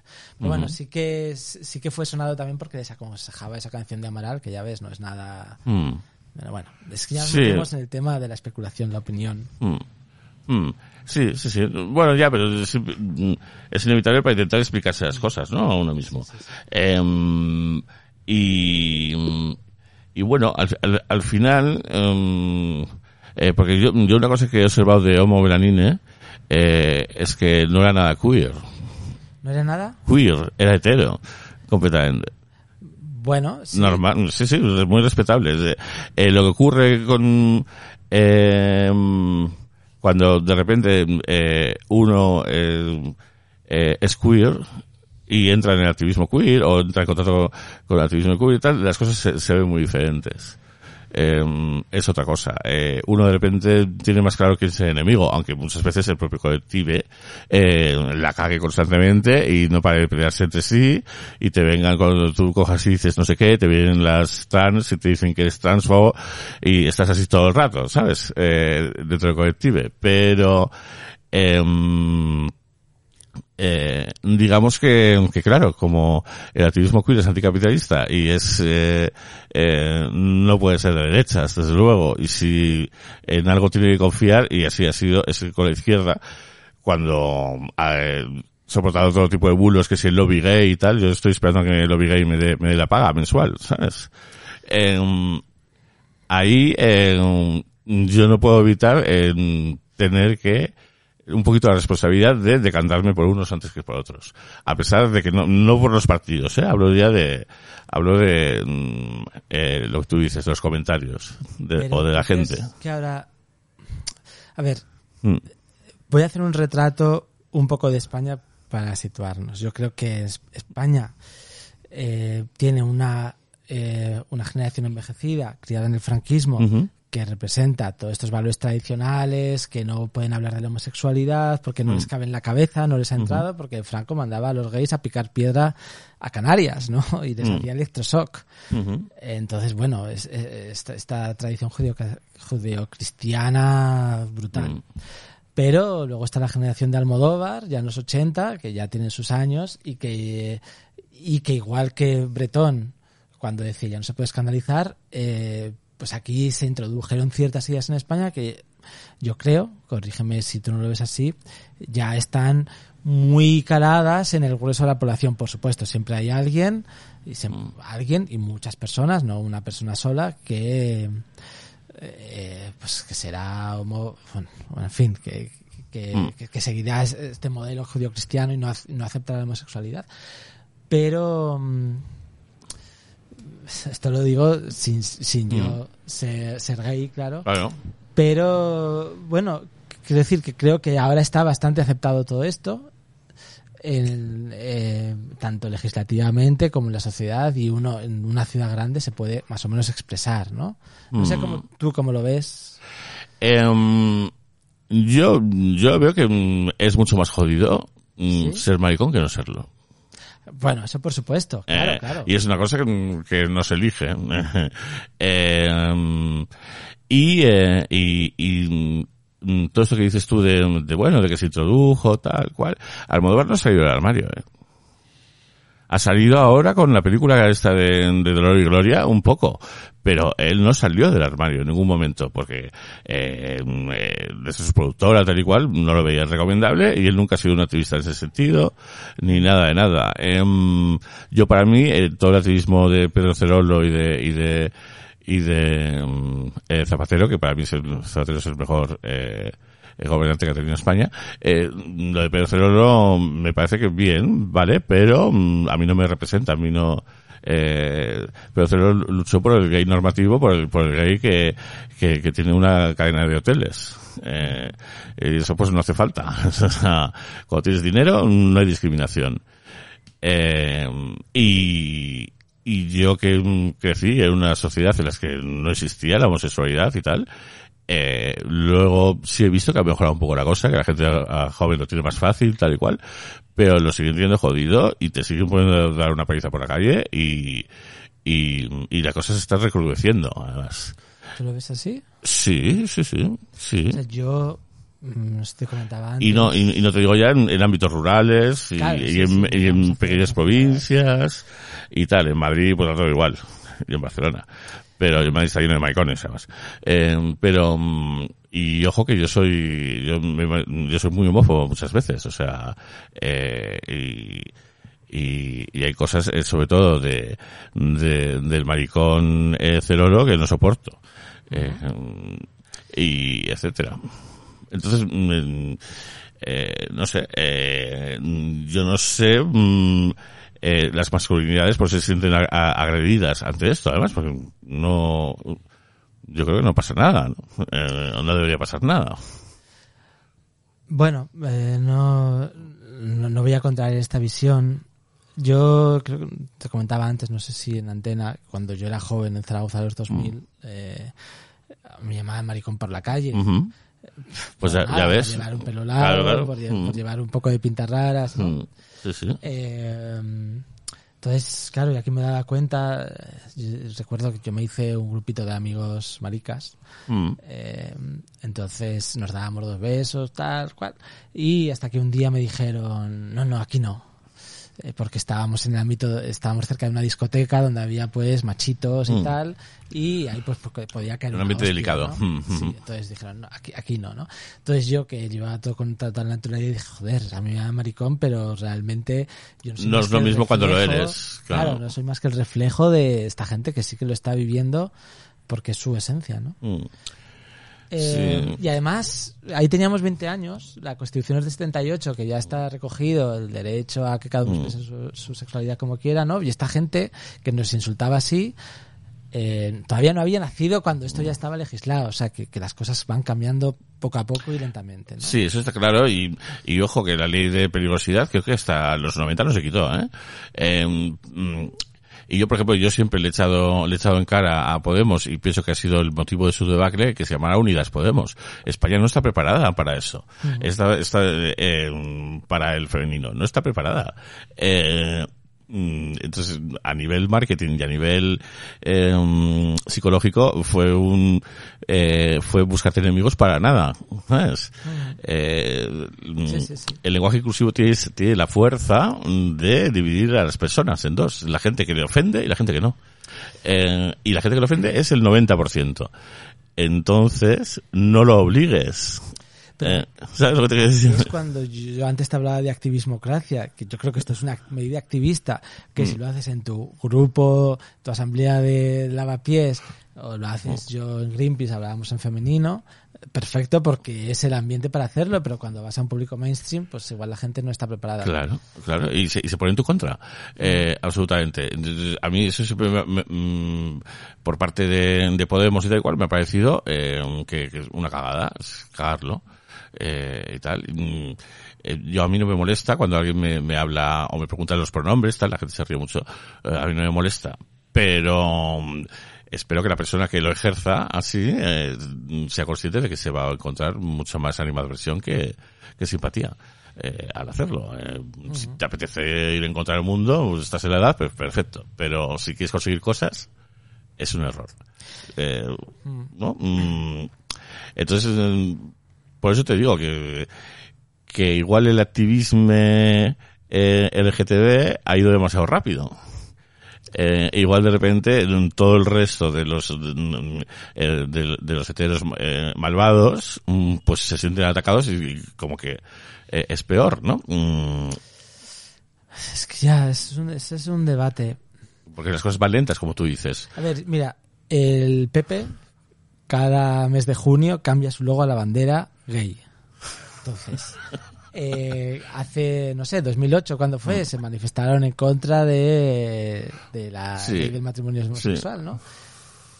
Pero a mí esto me da una... Al final al PP se la sopla todo Por esto, supuesto, ¿no? claro, claro. Pero esto es marketing. Eh, Sí, hay que absolutamente. estar con esto. Mm. Pum. Pero tiene un nombre, igual que- tiene un nombre y se denuncia. ¿Cómo? Pinkwashing, Sí, sí, eh, se denuncia, eso está claro, ¿no?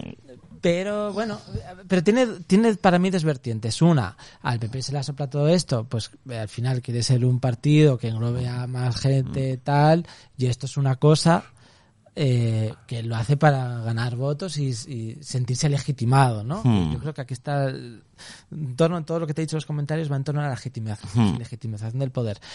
Pero esto también significa que eh, estos movimientos ya están bastante representados, ¿no? mm. No del todo, obviamente. Sí, bueno, acuérdate, malo. en este último orgullo y tal y cual no, no permitieron poner ni bandera, ni bandera de gay en el ayuntamiento, ni, eh, ni nada. O sea, eh, digamos que, que como, eh, eh, Vox eh, pone como condición eso cuando se hace alianzas y tal, pues eh, nuestro alcalde, eh, que es miembro del colectivo probablemente, eh, pues tuvo que coger y, y prohibir eso, ¿no? Mm. Claro, pero ahí estamos hablando Ya ves de que no Vox, es- pero, pero PP, que, que hace... Es del PP el alcalde. Sí, claro, pero porque esto ya son cosas de toma y daca, tú Sí. toma esto... Sí, pero fíjate que esa tontería a mí, que me da igual la bandera y me da igual que la pongan o que no la pongan, te digo de verdad, ¿eh? Em, de repente, después de, de la época carmena, ¿no? Donde, donde las- había todas las que si los refugiados todo el rato, ¿no? Em, pues eh, llegan estos y, y, y le dan importancia. De repente. Sí, quitaron la bandera de Refugees Welcome y pusieron la de España, ¿no? Es Sí, igual. sí, sí. A nosotros no- nos daba la gana, lo hicimos, pero nos dio la gana de poner una bandera de España que ponga Refugees Welcome. Sí, dentro. Y Sería Ya. totalmente... se- Sería la acción más bonita de Bob Grammy que hacer. Sí, sí, sí. Esta es acción que hicisteis de, de una España feminista, eh, que, que, que decís en mitad de una manifa del 8M, si no me equivoco, ¿no? Y, y eso, y de repente hubo un, de repente la, la masa, que es interesante, lo leyó como, como un, como una agresión.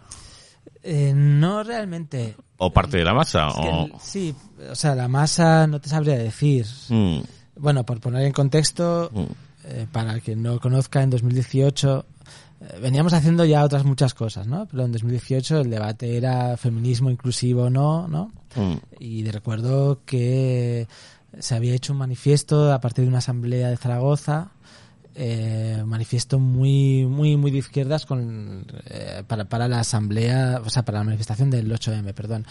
Y entonces el debate era si Ciudadanos podía participar o no, si Inés Arrimadas podía ir o no. Y Inés Arrimadas se quejaba de que, bueno, esto es un manifiesto anticapitalista y el feminismo puede ser capitalista, ¿no? Yo creo que el feminismo es capitalista y lo prueba Coca-Cola y otras cosas, ¿no? O sea, igual que antes he hablado que eh, el brainstorming es la traducción al capitalismo de una, una idea novedosa del surrealismo, pues al final el capitalismo toma todo y ha tomado el feminismo, ¿no? Ya está, no, no, no, no tiene más.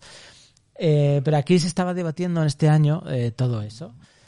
Y, y además, bueno, la bandera de España, que ya sabemos que está muy significada políticamente y no sé qué, pero tiene eh, dos lecturas. Una lectura emocional relacionada con los fachas, el franquismo, tal cual, pero tiene otra lectura racional, que es, es la bandera que representa a nuestro Estado y por lo tanto queremos que nuestro Estado, que es lo que nos representa, el conjunto de cosas que nos hacen una comunidad, eh, pues sea lo más afín posible. Entonces queremos un Estado feminista, ¿no? Entonces pues, pusimos esta bandera de España grande que decía Viva España feminista con el, el- el logo del movimiento feminista.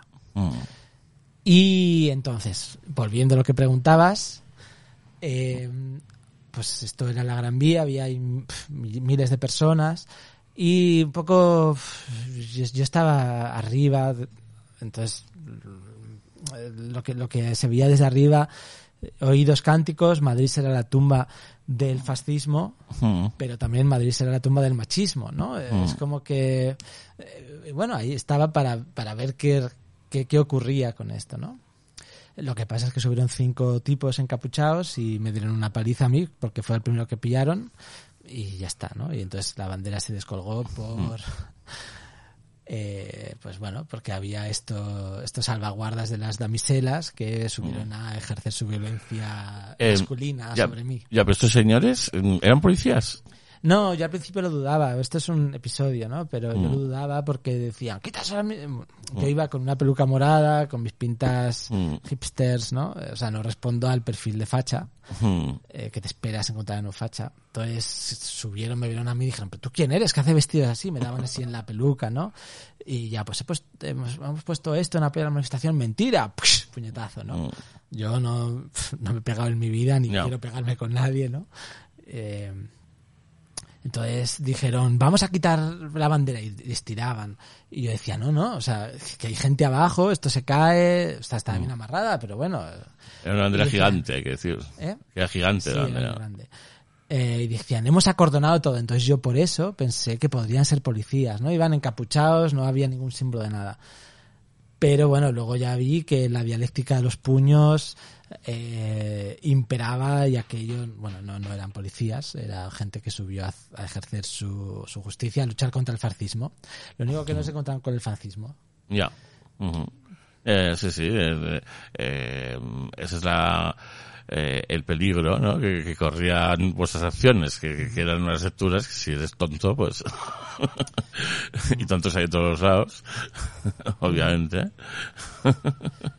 Bueno, Y, y una pregunta. em, nunca, nunca hubo ningún lucro por parte de Opa Belanine, ¿no? Eh, no, yo he perdido dinero con esto, obviamente, ¿no? Claro. Eh, al final, bueno, pues vendíamos fanzines, eh, la gente se podía suscribir, paga- la- quien se suscribe paga cuatro euros al mes. Hmm. Pero bueno, no. eh, Sí, pues solamente, por ejemplo, eh, esa bandera, hacerla o comprarla, eso es un dineral. Eh, Solamente, ¿no? O sea, que yo entiendo que se, se invertía el dinero en las acciones. O sea, que ahí no había nadie viviendo de eso. no, no, ni mucho menos. Ni mucho menos, ¿no? O sea, estas cosas tú ya sabes. Ya, ya, ya, sí, sí, lo sé, lo sé, pero quiero dejarlo claro por si alguien dice, no, es que esto, haciendo estas tonterías, eh, conseguían dinero. Y, No, esto se hace por amor al arte y ya está, no, no hay más, Mm. ¿no? Sí, sí, sí. Aquí no hay dinero. Con- pues, puedes aspirar a cubrir gastos Mm. y yo qué sé, igual tomarte una cerveza con los amigos después, pero poco más. Sí, sí, sí.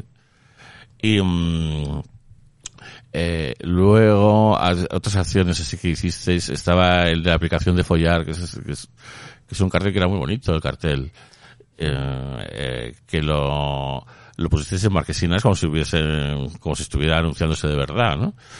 Mm, esto- eso no comprasteis el espacio o sea lo, lo pusisteis Claro, claro, claro. No, ahí hay que ahorrar costes. claro claro Esto lo hizo el Comando Barcelona, Mm. eh, porque al final los dividimos, bueno, es- surgieron va- varios grupúsculos. Y en el Mobile World Congress, que es un sitio donde viene gente de todas partes del mundo, entonces Sí. de repente hay que importar prostitutas a Barcelona Ujú. para satisfacer la demanda de, de esta gente aficionada a la tecnología.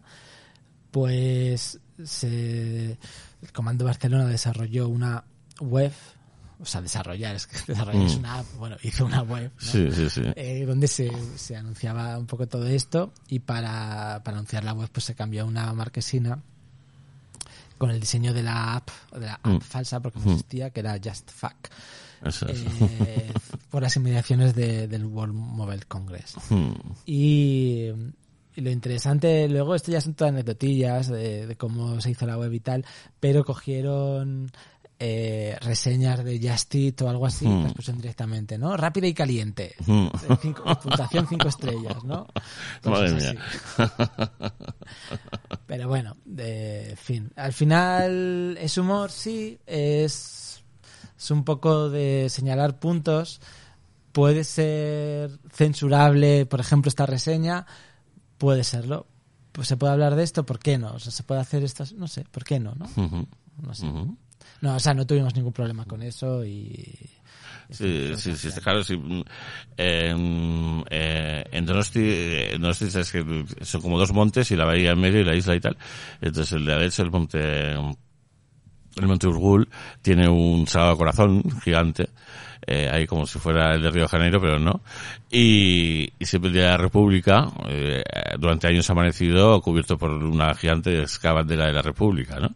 Eh, es un tipo de, de ateísmo inocuo completamente, eh, que es una entre, es entre la gamberrada y a la vez, eh, pues bueno, una forma de decir algo que, mm, que a mí Mogherini me recordaba, luego yo conocí a la persona que lo hizo aquello y tal, llegó un momento en que, en que ya prefirió dejar de hacerlo porque, porque a saber, ¿no? Lo que podía pasar, ya, eran demasiados años y ya le iban a esperar y ya iba a pasar algo y tal. Y, mm, y, sí, bueno, es un, es una forma de expresarse como otra cualquiera, ¿no?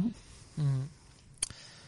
Bueno, esto me recuerda un poco el activismo de izquierdas contra derechas o viceversa, ¿no? Que al final es que realmente o- o- yo creo que los puntos flacos están en la ambigüedad y eso es lo peligroso, ¿no? El, el no posicionarse claramente, pero que eso es lo que le hace a la gente que le estalle la cabeza porque no te no te puede ubicar, ¿no? No te puede ubicar fácilmente dónde eres Mm. eh, o cuál es tu adscripción porque allí no te puede encasillar.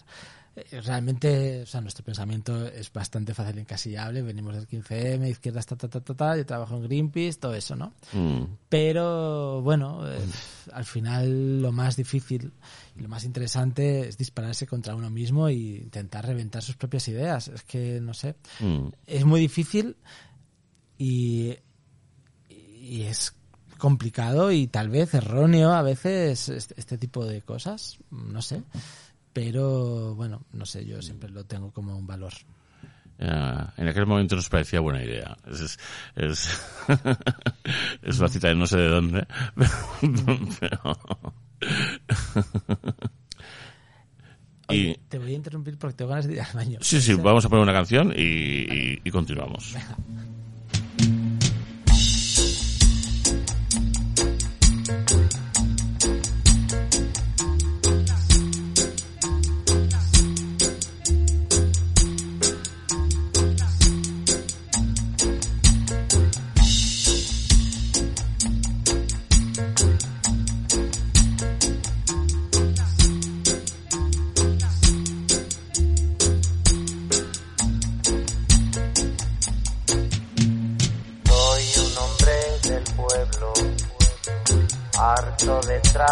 Mi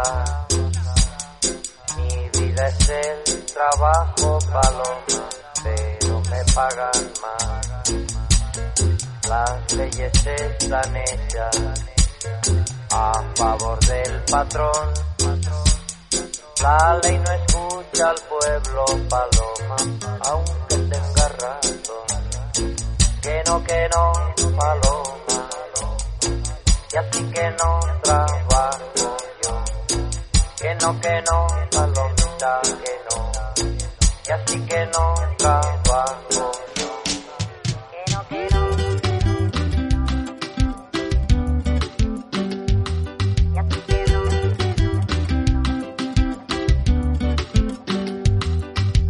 Él lo que hacía era jugar en serio, jugar en serio como un niño y un niño no procura nombre propio, no procura ser autor,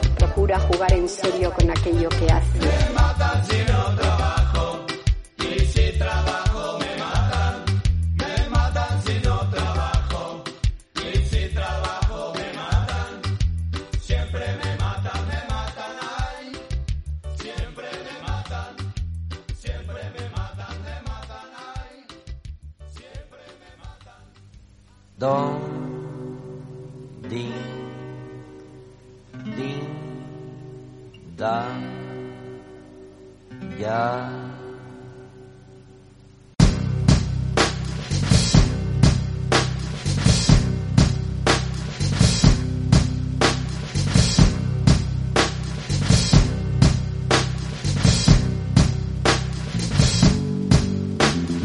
¿Cuándo? ¿Cómo? ¿Dónde? ¿Qué? ¿Cuándo? ¿Cómo? ¿Dónde? ¿Dónde? ¿Dónde fue? ¿Cuándo? Te diré cómo, dónde, no, sé. ¿Cuándo? ¿Cuándo? Esperar, cómo, dónde, dónde, no, no sé. Pero qué más da todo lo que esperes jamás lo verás. Cuando ciegue el alma, el ciego verá. Lo que olvide uno, todo eso sabrá. Uno solo tiene aquello que da. La luna, rocío, el sol, su sed, el rico, oro, el pobre palidez. Ah, ah. Uno solo tiene aquello que da.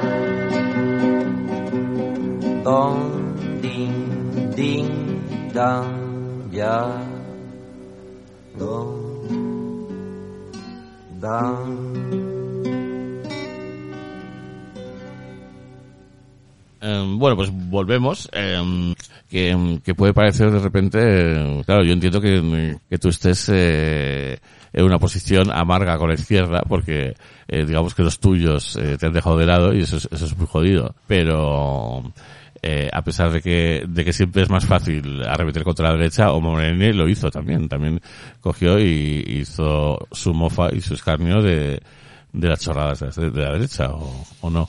Sí, claro, em- empezamos del 15M y lo obvio que estaba en el poder era el PP y claro, contradirigimos eh, un poco nuestras cosas. Una de las primeras acciones más... Bueno, la primera acción que hicimos fue con Ana Botella, que colgamos una pancarta en la Plaza 2 de Mayo de Madrid, a cada botella le llega su 2 de Mayo, haciendo referencia... Claro, pues es que eso es muy sutil.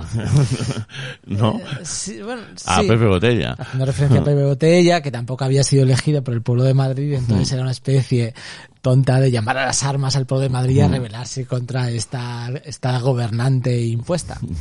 Luego nos dimos cuenta de que somos unos intelectuales de todo a 100 porque realmente Pepe Botella lo puso Napoleón después de que hubiese iniciado la guerra de independencia, o sea, después del 2 de mayo de 1808, ¿no? Pero bueno, ya ves, Sí, eh, eso es lo que hemos aprendido en el Museo de Cera y eso es lo que hay.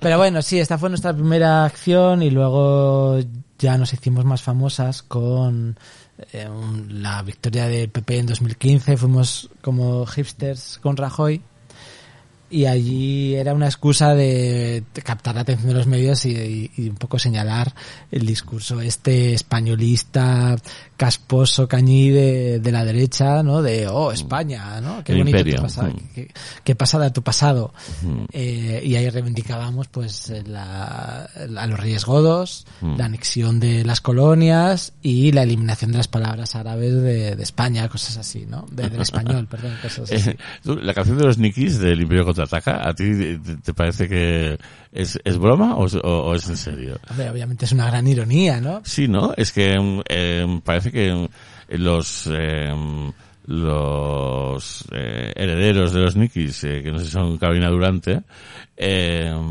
a pesar de ellos hacer eso de Cayetano, que parece que va en contra de los Cayetanos, pero claro, ellos son muy Cayetanos y tal, eh, eh, gente de, joven de la derecha ha cogido el Imperio Contraataca como himno propio. Sí, sí, sí. Pero es que eso es lo maravilloso de la realidad, que, de- que supera cualquier tipo de, de de cosa que puedas decir. Que esto es una maravillosa contradicción. Coges una cosa irónica y la tomas genuinamente, ¿no? Mm. Y la ponen en, en sus fiestas de, Sí, sí. de Junto con el fachas, al esas Sol o lo que sea, si ponen eso, ¿no? Sí, y las fiestas de Vox y todo eso la ponen, pues oye, Mm. yo qué sé, realmente mola mucho, es una degradación del, del propio espíritu de la fiesta poner algo que se está riendo de ti. Mm. Pero a veces una degradación de la canción. Es que realmente la realidad es- está más allá de lo que podemos imaginar. Y cu- cuando vayas con un dogma te va a dar cinco palos. Lo único que puedes hacer es ir así. eh, Con Con una- sí. sí, con unas orejeras para no ver las cosas que pasan fuera, ¿no? En fin. Mm. Sí, sí, sí. Entonces, eh, mm, eh, digamos que, mm, que Homo Belarines se, se esforzaba en, en- en señalar lo que, lo que el colectivo veía como contradicciones del sistema, ¿no? O, Mm, Bueno, al principio era pues la derecha era lo más fácil de retratar, ¿no? Los años del poder absoluto del PP. mm, Eh, también Esperanza que presentó un, un libro y fuimos con unas camisetas con su cara que decía feministas con Esperanza Aguirre, o sea, fea, y nos lo firmó, estuvimos hablando con Esperanza y no sé qué, ¿no? es que ella es una gran feminista. Claro, ella se reivindicó a sí misma como una gran feminista porque estaba, eh, estaba en la palestra mucho antes que estas niñas que mandan eh, memes de aquí para allá, ¿no? Y um, otro, otra grabación que, que eh, debería haber hecho Homo Belarines fue aquella publicidad que en los autobuses que era espejo de lo que somos. ¿Eso ¿No te acuerdas? No. Pues eso fue una propia propaganda del PP que se la coló el, se la coló el publicista, o sea, el, digo yo, el, porque era espejo de lo que somos. Eh, espejo plan mirror, o sea, espejo de lo que somos. Y pues, claro, enseguida todo el mundo, eh, espejo de lo que somos. Y, y eso. Joder, qué, qué buena es juego de palabras. Muy eh. buena, muy buena. Y nadie se dio cuenta. Pasó todos los filtros y, y ahí llegó, ¿no? Claro, pero bueno, hay que mirar ya con lupa luego eso, que, o que ellos mismos, lo- la propia... eh, Sí, claro, tendrían, ya, sí, sí, tendrían que ver mm, y asegurarse de, de- de si fue una conspiración, si de verdad no se dio cuenta Ah, nadie. guay, no, no sabía eso, que No, no, pues, ¿eh? eh, eso es- yo lo vi, yo lo vi, en- eh, luego lo retiraron, tuvo su momentito de, de coña. Eh, igual queda algún rastro por ahí por internet. Hmm. No sé, espejo de lo que, joder, joder lo que somos. Muy bueno. Pero bueno, cuando hacíamos todas estas cosas, que eran obviamente fakes y tal, pero tenían la semblanza de ser reales, ¿no? Entonces utilizabas un lenguaje formal, eh, pero que estaba contando unas barbaridades enormes. Y otra de las cosas que hicimos, la segunda acción que hicimos en 2013 fue poner pegatinas en 300 coches de Malasaña eh, con un eslogan un poco tonto que era cuatro ruedas sí, dos piernas no, que es obviamente el eslogan de Rebelión en la Granja de George Orwell, llevado al mundo de los coches. Entonces aquí Malasaña, centro de Madrid, estaba tomado por los coches y a mí me fastidiaban un montón. Entonces pusimos estas pegatinas, ya ves, ¿no? Y esto salió en alguna revista de ciclistas y tal, que eh, la propia revista decía, ha pasado esto. Eh, nosotras lo decíamos como los, eh, la nota de prensa escrita en lenguaje formal de nuevo, era los conductores reivindican su derecho a ir en el coche por el centro de Madrid, ¿no? Ante esta creciente ola de peatonalizaciones que en ese momento no había en la cabeza ninguna todavía, ¿no? y los y alguna revista de ciclistas, como digo, lo sacó eh, dando cuenta de que se trataba de una acción irónica, pero los comentarios, estamos hablando del año 2013, los comentarios de a, a esa a esa noticia eran eh, putos conductores, no sé qué, ya tienen, quieren todavía más espacio, algún día serán peatones también o qué, no sé qué, ¿no? Cri- Criticando esto. Entonces lo interesante también es que en estos años todavía nos habla de desinformación, de fake news, de nada de esto, esto vendría un poco después, pero ahí sin, sin saberlo, o sea, por pura casualidad, y de nuevo, un poco porque esto ya lo hacían los surrealistas y, y tal mucho antes, o sea, no, no es que sea una cosa que, que nos hayamos inventado, estamos jugando con eh, las ganas que tiene la gente de creerse su propia buena historia y de cómo te puedes creer una noticia que sale en una web que no conoce nadie, que era un mover a mine y te la tomas al pie de la letra, ¿no? Con la literalidad y todo eso. Luego, no mucho después, pues ya llegó todas estas campañas de desinformación. Eh, el ejemplo más claro es que la campaña de Trump tuvo más noticias falsas que verdaderas, ¿no? Esto ya fue 2016. Eh, pero ahí estábamos un poco jugando sin saberlo con desinformación que luego vendría a ser un, un gran problema en internet. Desde un punto de vista pues más juguetón surrealista eh, en fin no y si la gente no se da cuenta de lo que pone en una web que se llama Movelamine que no conocen la desinformación que se cuela por el país el mundo el diario.es o lo que quieras calcula es que es es, es inescrutable no Sí, sí.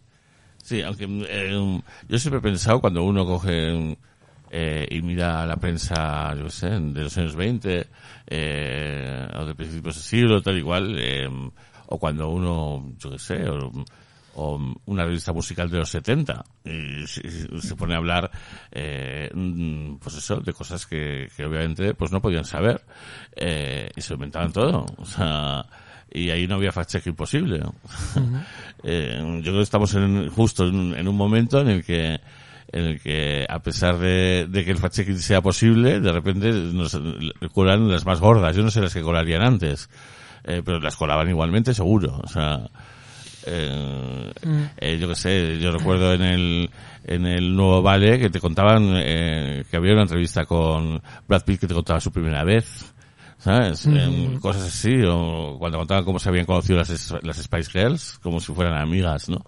Eh, y eso pues se lo inventaba alguien aquí, un, uno que fuera, ¿no? Y, y así una detrás de otra.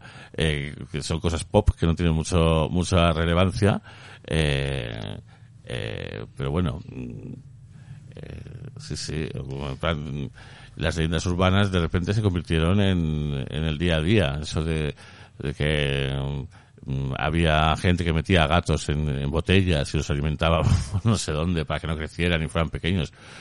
Eh, enseguida la gente, qué horror, no sé qué, tal. eh, Y alguien tenía que decir, no, no, es que esto, esto no, no, no, no ha ocurrido, no ocurre. Claro, lo que ha pasado con Internet es que antes había unos pocos emisores de información Mm, Sí. eh, que, bueno, que controlaban controlaban la verdad, ¿no? La- Mm. Por decirlo así. Eh, aunque fuera, tendríamos su parte de verdad, su parte de invención, pero bueno, eso era lo que pasaba. Pues que, claro, con Internet pues ya tienes muchos eh, blogs, periódicos de distinta tendencia y hace que irrumpan muchas ideologías o muchas ideas grotescas o que están en los extremos que hasta ahora no tenían una cabida Mm. En un discurso mainstream, ¿no? Y de repente las tienes ahí. El ejemplo yo creo que es el, el franquismo es uno de ellos. El franquismo, pues hay una base social franquista por ahí que tenía cabida de soslayo en el ABC y así, ¿no? Pero de repente pues ahora se montan sus grupos de Facebook y tal y ahí, en fin, ahí ya está la pureza de la raza franquista, ¿no? Por decirlo así. Sí, Como los terraplanistas, un, un montón de cosas, ¿no? Sí, mm, cuando uno coge libros de texto de los años 40, eh, pues es el cielos iberos y sale un dibujo de una gitana con un cordobés. Eh, cuando los trajes regionales se invitaron, se invitaron en el siglo XIX. Eh, todo es así, ¿no? Eh, eh, sí, también la gente todavía se piensa que Jesucristo existió en persona. Eh, eh, hemos estado engañados desde siempre. Solo que por, pues por, por el poder, claramente. Ahora el poder lo sigue intentando y yo creo que tenemos más, más herramientas que, que nunca para, para, para poder tal, pero es complicado cuando uno intenta informarse por sí mismo porque eh, Claro. es jodido. Mm, Porque si resulta que el- las mascarillas son imprescindibles para, para no contagiarte, eh, no puedes decir que no- eso no es así, no lo puedes decir, porque se te sale encima. Ajá. Claro, o sea, que es, al final, a mí es lo que más me interesa, la legitimidad del poder Mm. en la población, como que he comentado antes, y cómo la gente justifica a sus gobernantes, no, no en que tengan el poder, sino cuando lo hacen mal, ¿no? Mm. Cuando realmente la están cagando Mm. y tú lo justificas con el argumento que sea, es que estos son peores, o yo qué sé, ¿no? O esto que Mm. cuentan es mentira, no sé, ¿no? Que al final cada uno se quiere creer la historia que se cree que, que se quiere creer. Entonces, hasta la irrupción de Internet, pues había cierto control de unas personas más o menos formadas con sus intereses eh, personales Mm. y, y representaban el interés del, del poder, porque la prensa es el poder económico Mm. en el fondo. Y bueno, pues había una cierta paz, aparte de las rencillas entre izquierda y derechas, y ya está, ¿no? Pero claro, eso se rompe con Internet y surgen millones de ideas alternativas que si eh, me resulta muy interesante el manifiesto Jammers de creo que es del 93 eh, los Culture Jammers son unos tipos que eh, vienen, vienen operando desde los 70 también con una influencia surreal- surrealista, situacionista que su objetivo es alterar la señal de, de los medios de comunicación, ¿no? Y poniendo cosas. eh, bueno, no voy a contar ejemplos, pero bueno, a- desvirtuando el, el mensaje de la publicidad, alterando anuncios, no sé qué, ¿no? Eh, entonces el manifiesto Jammer del 93 en Estados Unidos, que ya hay un internet incipiente por ahí, eh, pues alaba las bondades de que va a ser esto, ¿no? Cada uno va a tener su nodo personal eh, donde va a poder expresarse, aparte con una sencilla fotocopiadora y no sé qué, los mecanismos de la época van a poder publicar sus noticias, sus cosas, y esto eh, va a poder, va, va a contrarrestar el poder de, de los grandes medios de comunicación y tal. Y esto se veía como un paraíso, ¿no? Sí, sí. pero luego ha resultado que no es así, pero una parte mucha gente eh, legitima su el, gobernante que quiere y por otra pues salen todas estas setas como digo los franquistas los terraplanistas todo tipo de, de, de cosas que están a los márgenes que se meten en el discurso público y que hay que o sea que me parece interesante en el sentido de que, de que desmonta un poco todo pero al final de nuevo, yo es que mi, mi referencia son los surrealistas, ¿no? Los surrealistas querían sembrar el caos y la confusión. Llega la guerra mundial y claro, esos caos y confusión a tope y ya no saben dónde, dónde estar y dicen, joder, es que esto es lo que queríamos y no, y no era tan bueno, ¿no? Entonces, no sé, bueno, hay que estar siempre Sí, en ese sí. equilibrio. No contaban eh, los, los jammers con el Big Data, no contaban con eso. Eso es claro, que al final que se ha puesto esto, pues al capitalismo, las grandes empresas, Mm, Ya son cinco, son el el oligopolio digital, igual que antes era el mediático, jugando a las maquinitas con, con la gente. Al final, que ves en, en tu móvil? Pues no sabes si lo que ves lo eliges tú, si te lo han mediado el algoritmo, n- no se puede saber. Antes sabías que había una persona que había decidido eso y por lo menos había algo humano detrás. Ahora es, es tan deshumanizado que, que da más miedo. Y al final, ¿cuál es el objetivo de esta peña? Ganar dinero, ¿no? Entonces, ¿cuál es el objetivo del algoritmo de Facebook y de Instagram? Ganar dinero para Facebook, para Meta, ¿no? Que es la compañía que los engloba. Sí, sí. Sí, eh, y luego el, mm, la, la estrategia de, de Trump que, que, era, que era eso, eh, hacer llegar a gente a gente que, que eh, ideológicamente contraria, noticias escandalosas, eh, eh, tal, y, y que claro, la que, pues te echas las manos a la cabeza, lo compartes, tal, y eso funciona al final como, eh, como expansión de, de su propia ideología. Sí, claro, Y porque tal, y eso es lo que hace Ayuso, eso es lo que hace Vox, pues, sistemáticamente. Mm, Sí, que la indignación es un motor muy grande de, de compartir todas estas cosas, ¿no? Y, y así se, propaga, se propaga la desinformación. Mm. Sí, sí.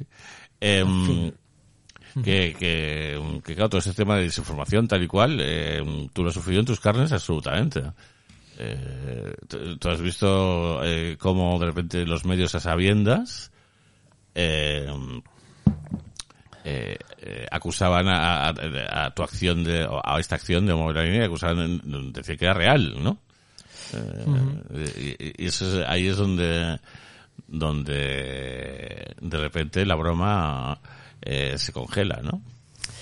Sí, bueno, por poner en contexto, Sí. vamos atrás, veníamos haciendo todo este tipo de acciones que juegan mucho con la desinformación, con las percepciones de la gente, sobre todo con símbolos y, y la propia ideología, ¿no? Mm. Y, y, bueno, habíamos llegado a salir en bastantes periódicos sin des- eh, que, que lo tomaban por real, ¿no? El esto de hipsters con Rajoy que he contado salió en la portada del Libération, el periódico comunista francés, eh, que hacía una noticia sobre las elecciones en España y, no- y ponía nuestra foto de hipsters como un ejemplo de gente que apoyaba al PP, ¿no?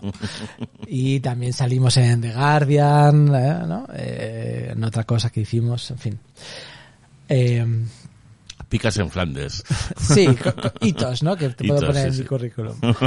Entonces, estas cosas las habíamos hecho sobre todo en formato físico, y, pero ya habíamos empezado a hacer algunas webs como esta de, de JazzFag que hemos comentado antes, y, y, bueno, alguna otra, ¿no? Con Feministas con Esperanza Aguirre también habíamos hecho una web, y aquí hicimos una web, eh, ya retrotrayéndonos, eh, mi, mi pareja de entonces era es de Pamplona. Entonces yo visitaba Pamplona bastantes veces.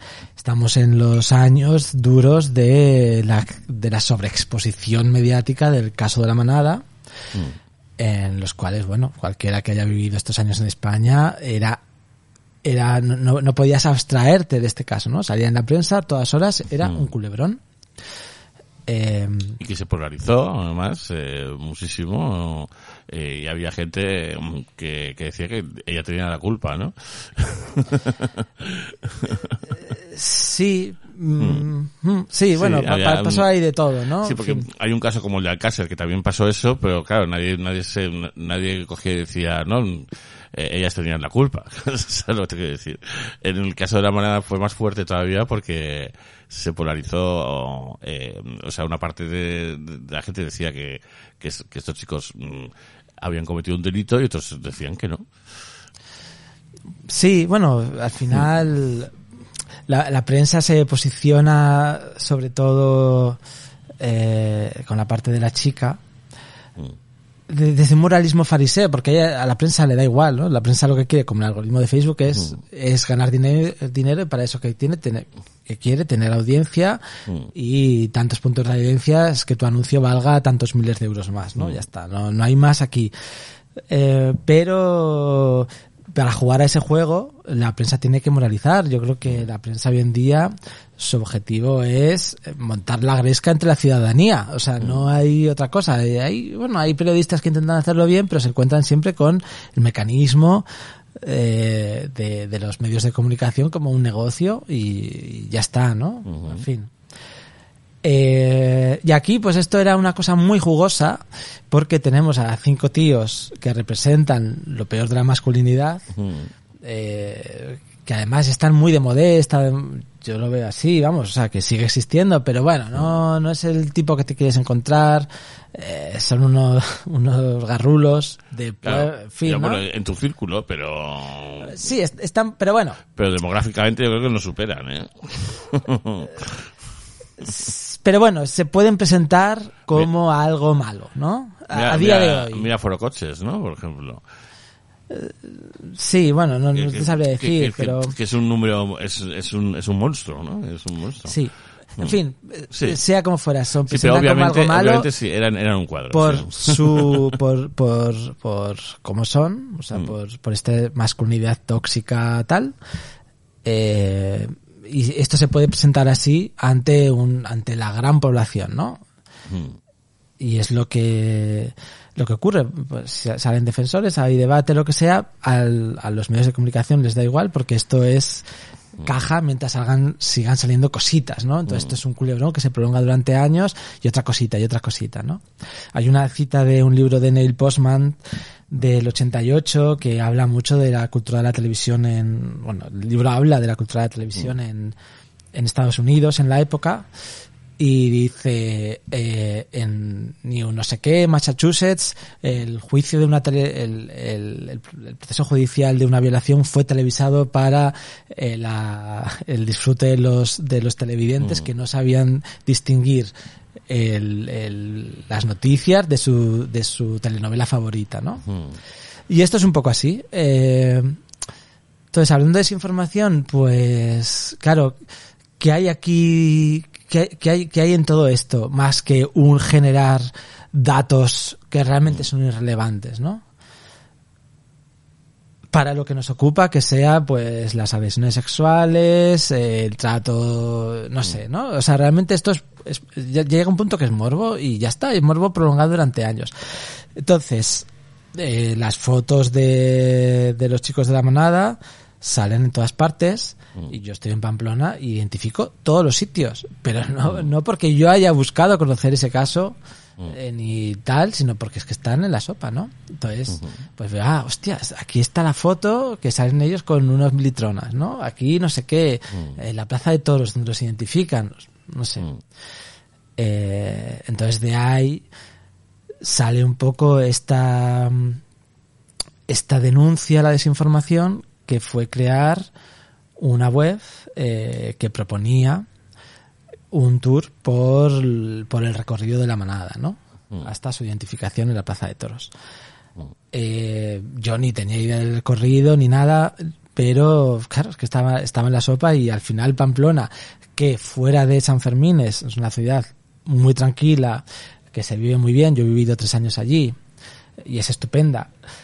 Eh, pero bueno, no, no pasa nada, lo cual está guay, ¿no? No hay, no hay grandes, no hay grandes cosas en Pamplona fuera del año por- porque no hay ni grandes crímenes ni no hay nada malo realmente, ¿no? Pero en San Fermín pasa de todo, es el carnaval en el cual todo está permitido. eh, el carnaval al final es la destrucción de los tabús, como la, como, como la revolución. Entonces tú te permites hacer ciertas cosas que no haces en, en otros Y momentos. se, y se da ahí porque mm, en Pamplona está el Opus, en Pamplona no vendían condones en las farmacias, no sé, es un sitio especial, ¿eh?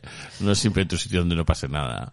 Sí pasa, sí pasa. Sí, bueno, o sea, yo Pero- estoy, yo estoy contraponiendo la Pamplona de San Fermín sí, sí, sí, claro, con claro. la Pamplona del resto del La año, que es una ciudad tranquilísima y tal, ¿no? Mm.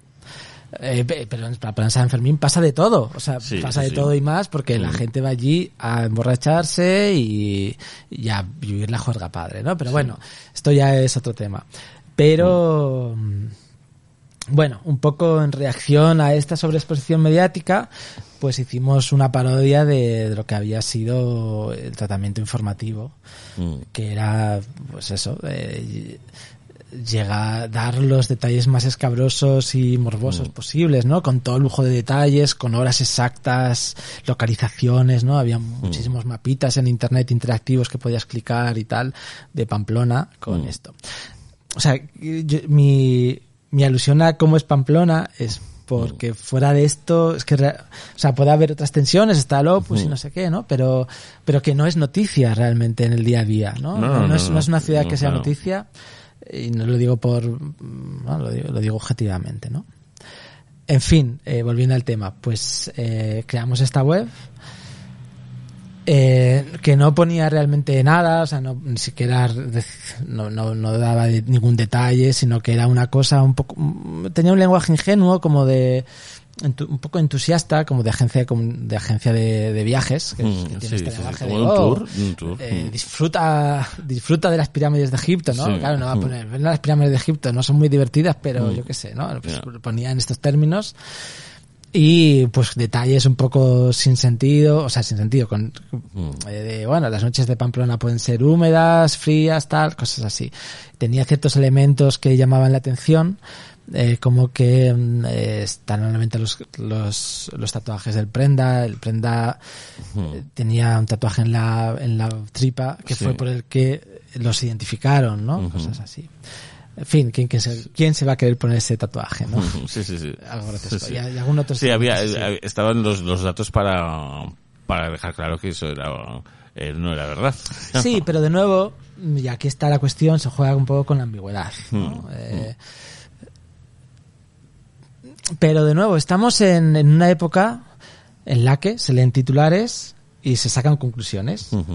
Eh, además, ya se leen titulares ni siquiera en el periódico, los lees en Facebook o en WhatsApp o en Twitter, eh, en lo cual la noti- una noticia de la BBC se presenta exactamente igual que una noticia de un blog de cualquier de- del blog más oscuro de internet, ¿no? Porque Yo me acuerdo es perfectamente de cuando mm, eh, lo oí por primera vez, me lo dijo alguien, alguien me lo comentó, oye, ¿te has enterado y tal? Porque mm, yo no tengo Twitter, o sea, yo no, me suelo enterar de las cosas en el momento. Eh, y dije, ah, eso, es- eso, eso no es verdad, hombre. Sin más. Y, y la gente te- me lo contaba, el que me lo contaba como si fuera verdad, y al decir que no es verdad, ay, como que, no es esta cosa, me hubiera gustado que fuera verdad, ¿no? Eh, Que, que es esta cosa con la que jugabais mucho también. O sea, o sea, con las ganas de que tiene la gente de creerse de creerse historias eso. Sí, sí, sí, sí. que, que, que, te satisfagan, ¿no? Claro, claro. Entonces mucha gente luego también nos, nos criticaba en plan, bueno, no es verdad, pero podría haber sido verdad. Esto demuestra que la sociedad es patriarcal y la cultura de la violación y no sé qué. Bueno, pero no es, no es verdad, ahí está la cuestión, ¿no? Eh, no, no sé, no sé. Eh, o sea, aunque- Y, y, y- y se, des- se desvía eh, hacia dónde estaba apuntando el dedo con esa acción. El dedo apuntaba a, a, a, a los de a, a los del rojo vivo y toda esta gente que no paraban de, de mostrar esos lugares y que no paraban de hacer ese recorrido. A Sí, la sí, Rosa, claro. tal, pues a, a ese momento eh, mediático, ¿no? Ahí apuntaba, no apuntaba ni a la cultura de, de la violación ni apuntaba a, a, a la violencia machista. Yo creo, ¿no? no. Yo así hombre. lo entendí, por lo menos. Claro, claro, claro que no. Mm, el- por poner un poco de contexto cómo se desarrolló, la web estuvo activa tres días, al tercero salió en, en un montón de medios ese mismo día y ahí lo cambiamos a un desmentido en el que ponía pantallazos de, de los propios medios que estaban criticando esto es denigrante, no sé qué, y esos mismos medios habían hecho un mapita con el recorrido, los, los que digo, ¿no? interactivos, podías pinchar, te daba aquí pasó esto, aquí pasó esto otro, ¿no? Y entonces, es los tres días que estuvo activa hasta el petardazo en los medios, mm, pues íbamos siguiendo en Twitter que se iba diciendo y la gente decía, no, no, esto no puede ser real, ¿no? Ah, Esto es escandaloso, pero dudo de que sea real. O sea, había esta cierta duda. Lo que pasa es que en el momento en el que los más media lo interpretan unívocamente y en masa, eh, pues claro, ya queda esta versión. Entonces rápidamente ahí cambiamos Aparte, todo. ellos lo interpretan como un, como un ataque, ¿no? Personal. Eh, personal en la medida, vamos, un, un ataque hacia ellos y se vengan de alguna forma eh, insistiendo en que eso es que eso era verdad, ¿no? Claro, es- esto ya viene después, eh, ya con el proceso judicial, pero en este momento to- todo acaba allí, ¿no? Eh, Cambiamos la web, el- la prensa está dirigiendo un montón de visitas a la web hasta el punto de que se cae, tenemos que pagar más dinero para poderla poner en. En, eh, o sea, para, para volverla a poner online y poder poner un desmentido. Entonces la prensa está dirigiendo eh, la, prensa, la prensa está dirigiendo tráfico a una web que le dice que la prensa miente. Pero lo que está pasando es que la prensa miente sobre una web que dice que la prensa miente, ¿no? Eh, Entonces fue un momento breve, pero magnífico. Y al día siguiente, pues veíamos en Twitter comentarios de esto es denigrante, no sé qué, tal, tal cual. Y otra gente que decía, no, no, que esto es fake. Pero bueno, un poco lo que he comentado de las pegatinas en los coches, ¿no? Ujú. Cuando el único checking que hace falta hacer no es irte a neutral o a maldito bulo, sino entrar tú en la web. Pero esperas que eso lo hagan los y las periodistas. Pero los periodistas ya te han vendido un retrato del cual no se van a retractar, por supuesto. Luego eh, llegó el proceso judicial y mm, durante muchos meses y no, no, no dijeron tampoco esta otra versión, ¿no? Cuando ya el desmentido está publicado, entras en la web, llegas aquí, pero claro, ¿no? Y, y entonces entiendo que a, eh, a la víctima le, le llega la versión esta de que hay una gente que, que va a hacer esto, ¿no? Eh, sí, bueno, ya por ponernos más en materia, eh, recibimos una denuncia del Instituto Navarro por la Igualdad cuando la web estaba en su forma primigenia, o sea, ofertando este falso tour, que no lleva nada, porque era una, una, una acusación muy, muy vaga y tal, pero tenemos que declarar ante el juez de instrucción tres meses después. En- esto fue Qué en ra- qué diciembre. rapidez, ¿no? Qué rapidez. Qué, qué rapidez, digo. Mm, Porque lleva tres días, mm, o sea, en menos de 72 horas aparece esa, esa denuncia de, sí. de, de los navarros. Sí, pero bueno, es que pues est- está Nafarroa Bay, creo, en el gobierno de Navarra. Sí. Y bueno, todos estos temas Sí, sí, están, eran, esto, esto es el año del 2018, ¿no? Todo esto era, era muy, muy, cualquier cosa. Sí, sí, sí, sí. En fin, bueno. Entonces fue muy rápida esta denuncia, no- nos enteramos, ¿no? Y nos llegó ya la citación para el juez de instrucción en, esto- ocurrió en diciembre de 2018, pues en marzo de 2019. Ujú.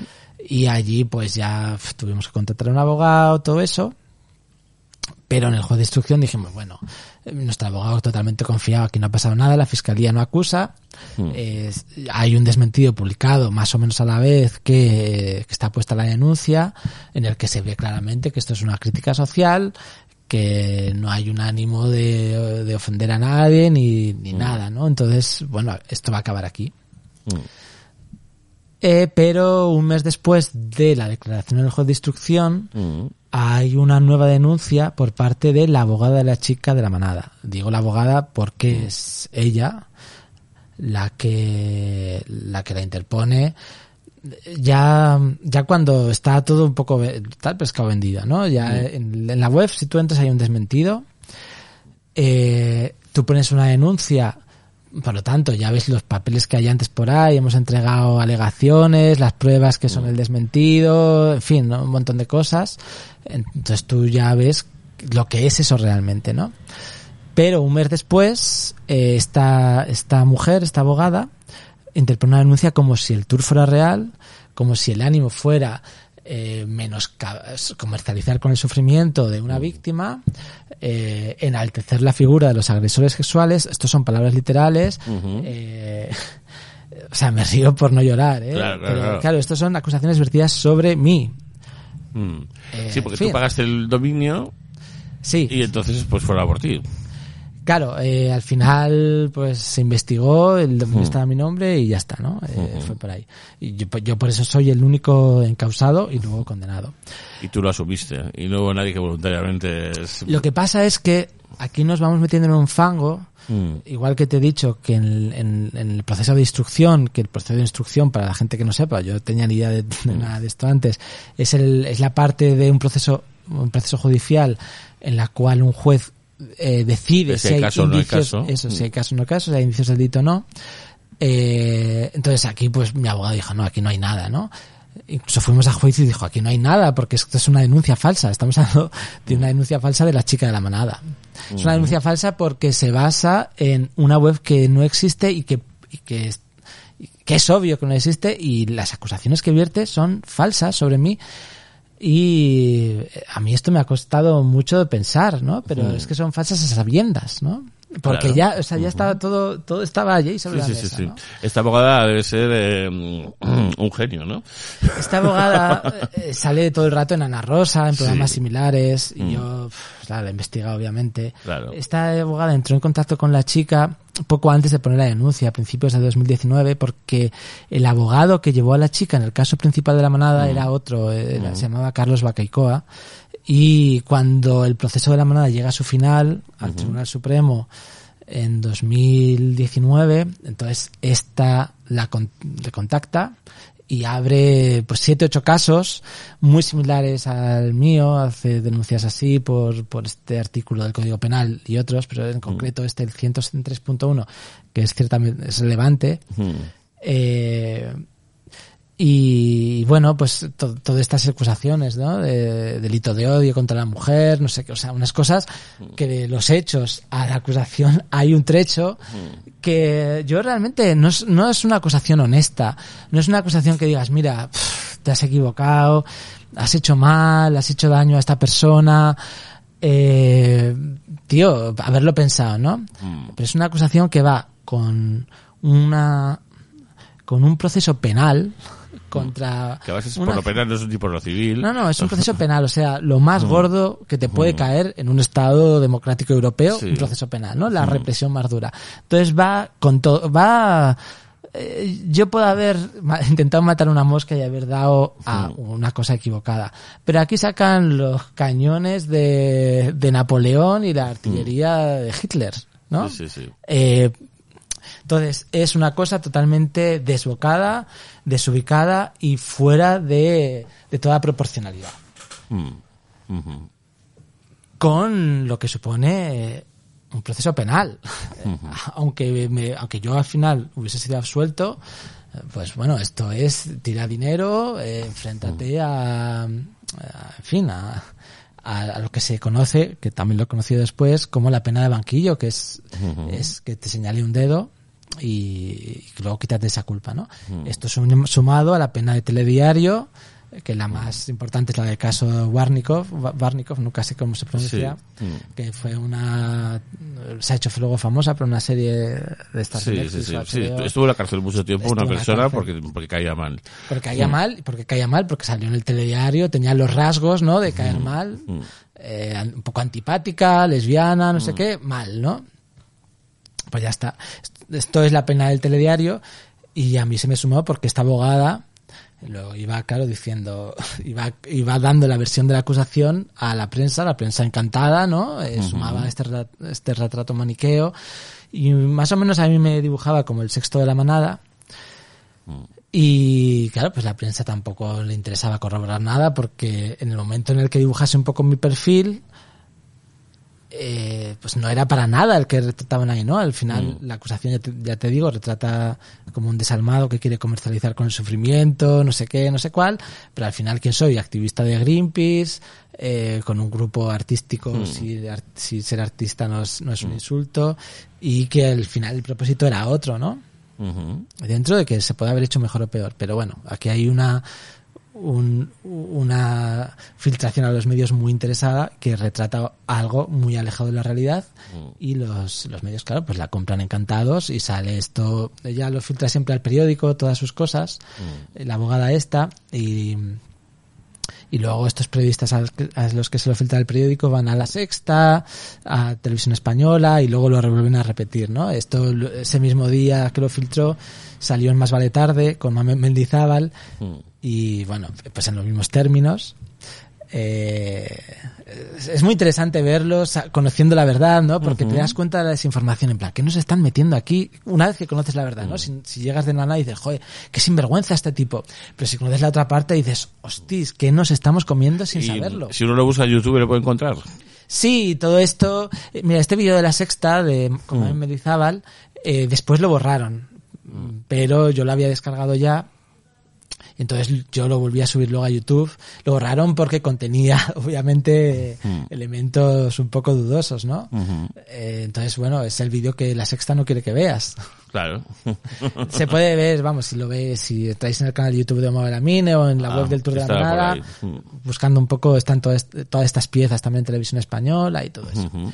Pero bueno, eh, ya por ahondar un poco en esto, eh, la propia acusación, el escrito de acusación presentado en el juzgado dice, eh, además con el agravamiento para la víctima que supone verse de nuevo expuesta en los medios, eh, tal cual, ¿no? Porque es un caso de interés mediático. Y en plan, si es que eres tú, abogada, que estás escribiendo esto, la que ha La que ha filtrado puesto esto a esto los en- medios, ¿no?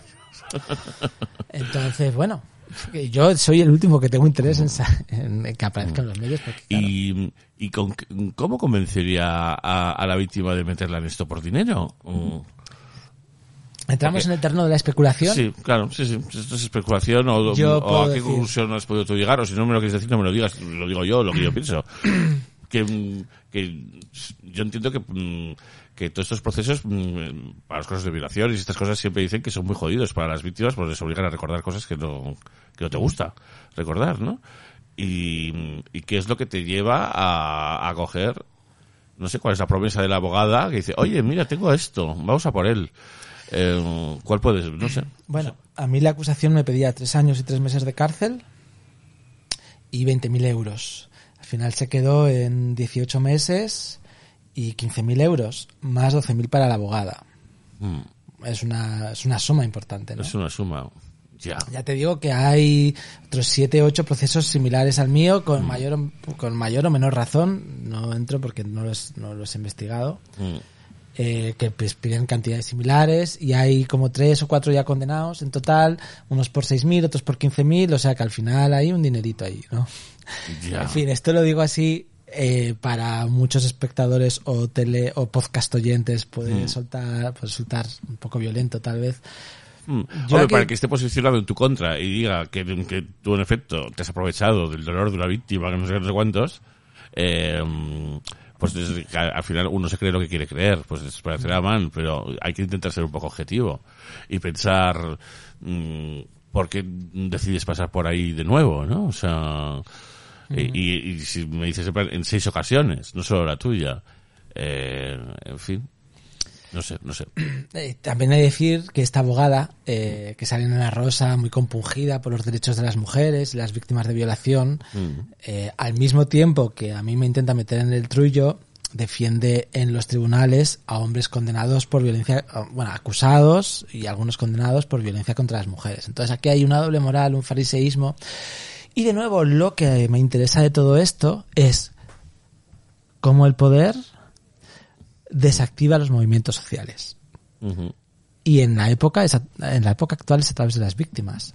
Porque tú tienes ahora a Greenpeace que me despidió por este caso, ¿no? Eh, con- es una organización en la que yo he trabajado ocho años, tal. O sea, me conocen bien. Mm. Me he ido, me he levantado a las cuatro de la mañana para hacer acciones de protesta con, con la gente de Greenpeace y tal. O sea, Sí, que te has encadenado a... Sí, sí. Entonces, falta. hay una, una cosa superior que les hace despedirme. Eh, siempre quiero hacer aquí un inciso Mm. eh, a tres o cuatro personas direc- directoras y no a, no a toda la organización, porque de hecho eh, la mayoría de mis compañeras y compañeros mostraron su rechazo vehementemente a mi despido y hubo ahí un cierto jaleo, ¿no? Y yo me sigo llevando súper bien con ellos.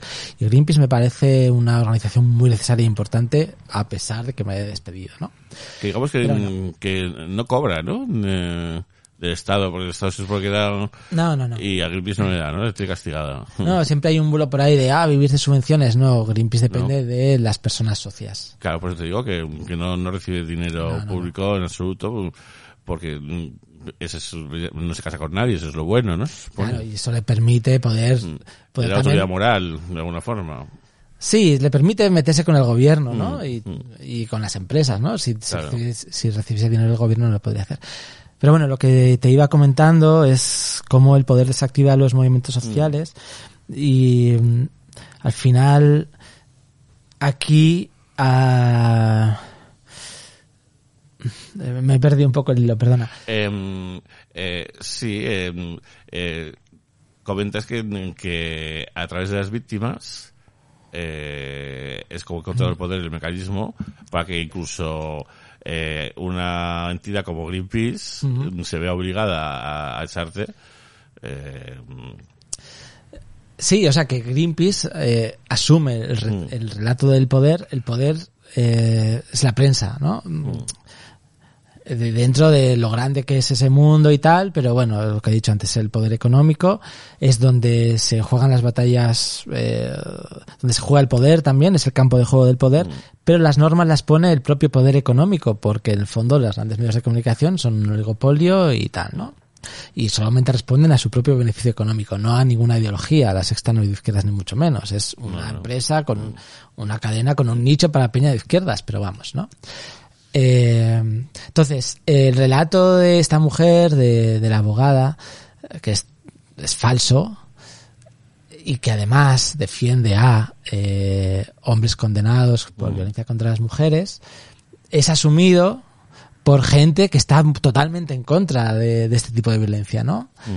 Eh, pero porque sale en Telecinco hablando esta señora, ¿no? Entonces asumimos ese relato de Telecinco hasta el punto de, bueno, Greenpeace lo asumió mm, por X motivos y también el propio mundo underground donde nos han eh, cancelado de varios sitios. A mí personalmente me expulsaron de la casa encendida en una ocasión no porque pues hay ciertos elementos que dicen no estos, estos están condenados por tal y cual no entonces el, el discurso de Telecinco se mete en, en- en- en el mundo underground con este moralismo que por parte de, de la abogada es fariseo y por parte de los medios es fariseo pero aquí se vuelve puritano en, en los movimientos sociales y en y en, y en el mundo underground, que como digo, debería ser un, espacio de libertad creativa eh, muy grande, ¿no? Eh, pues para eso existe, ¿no? Eh, Poder, Claro. poder hablar de todo. Pero bueno, mm, más o menos se me, se me Sí, entiende, ¿no? sí, sí, Por sí. dónde voy.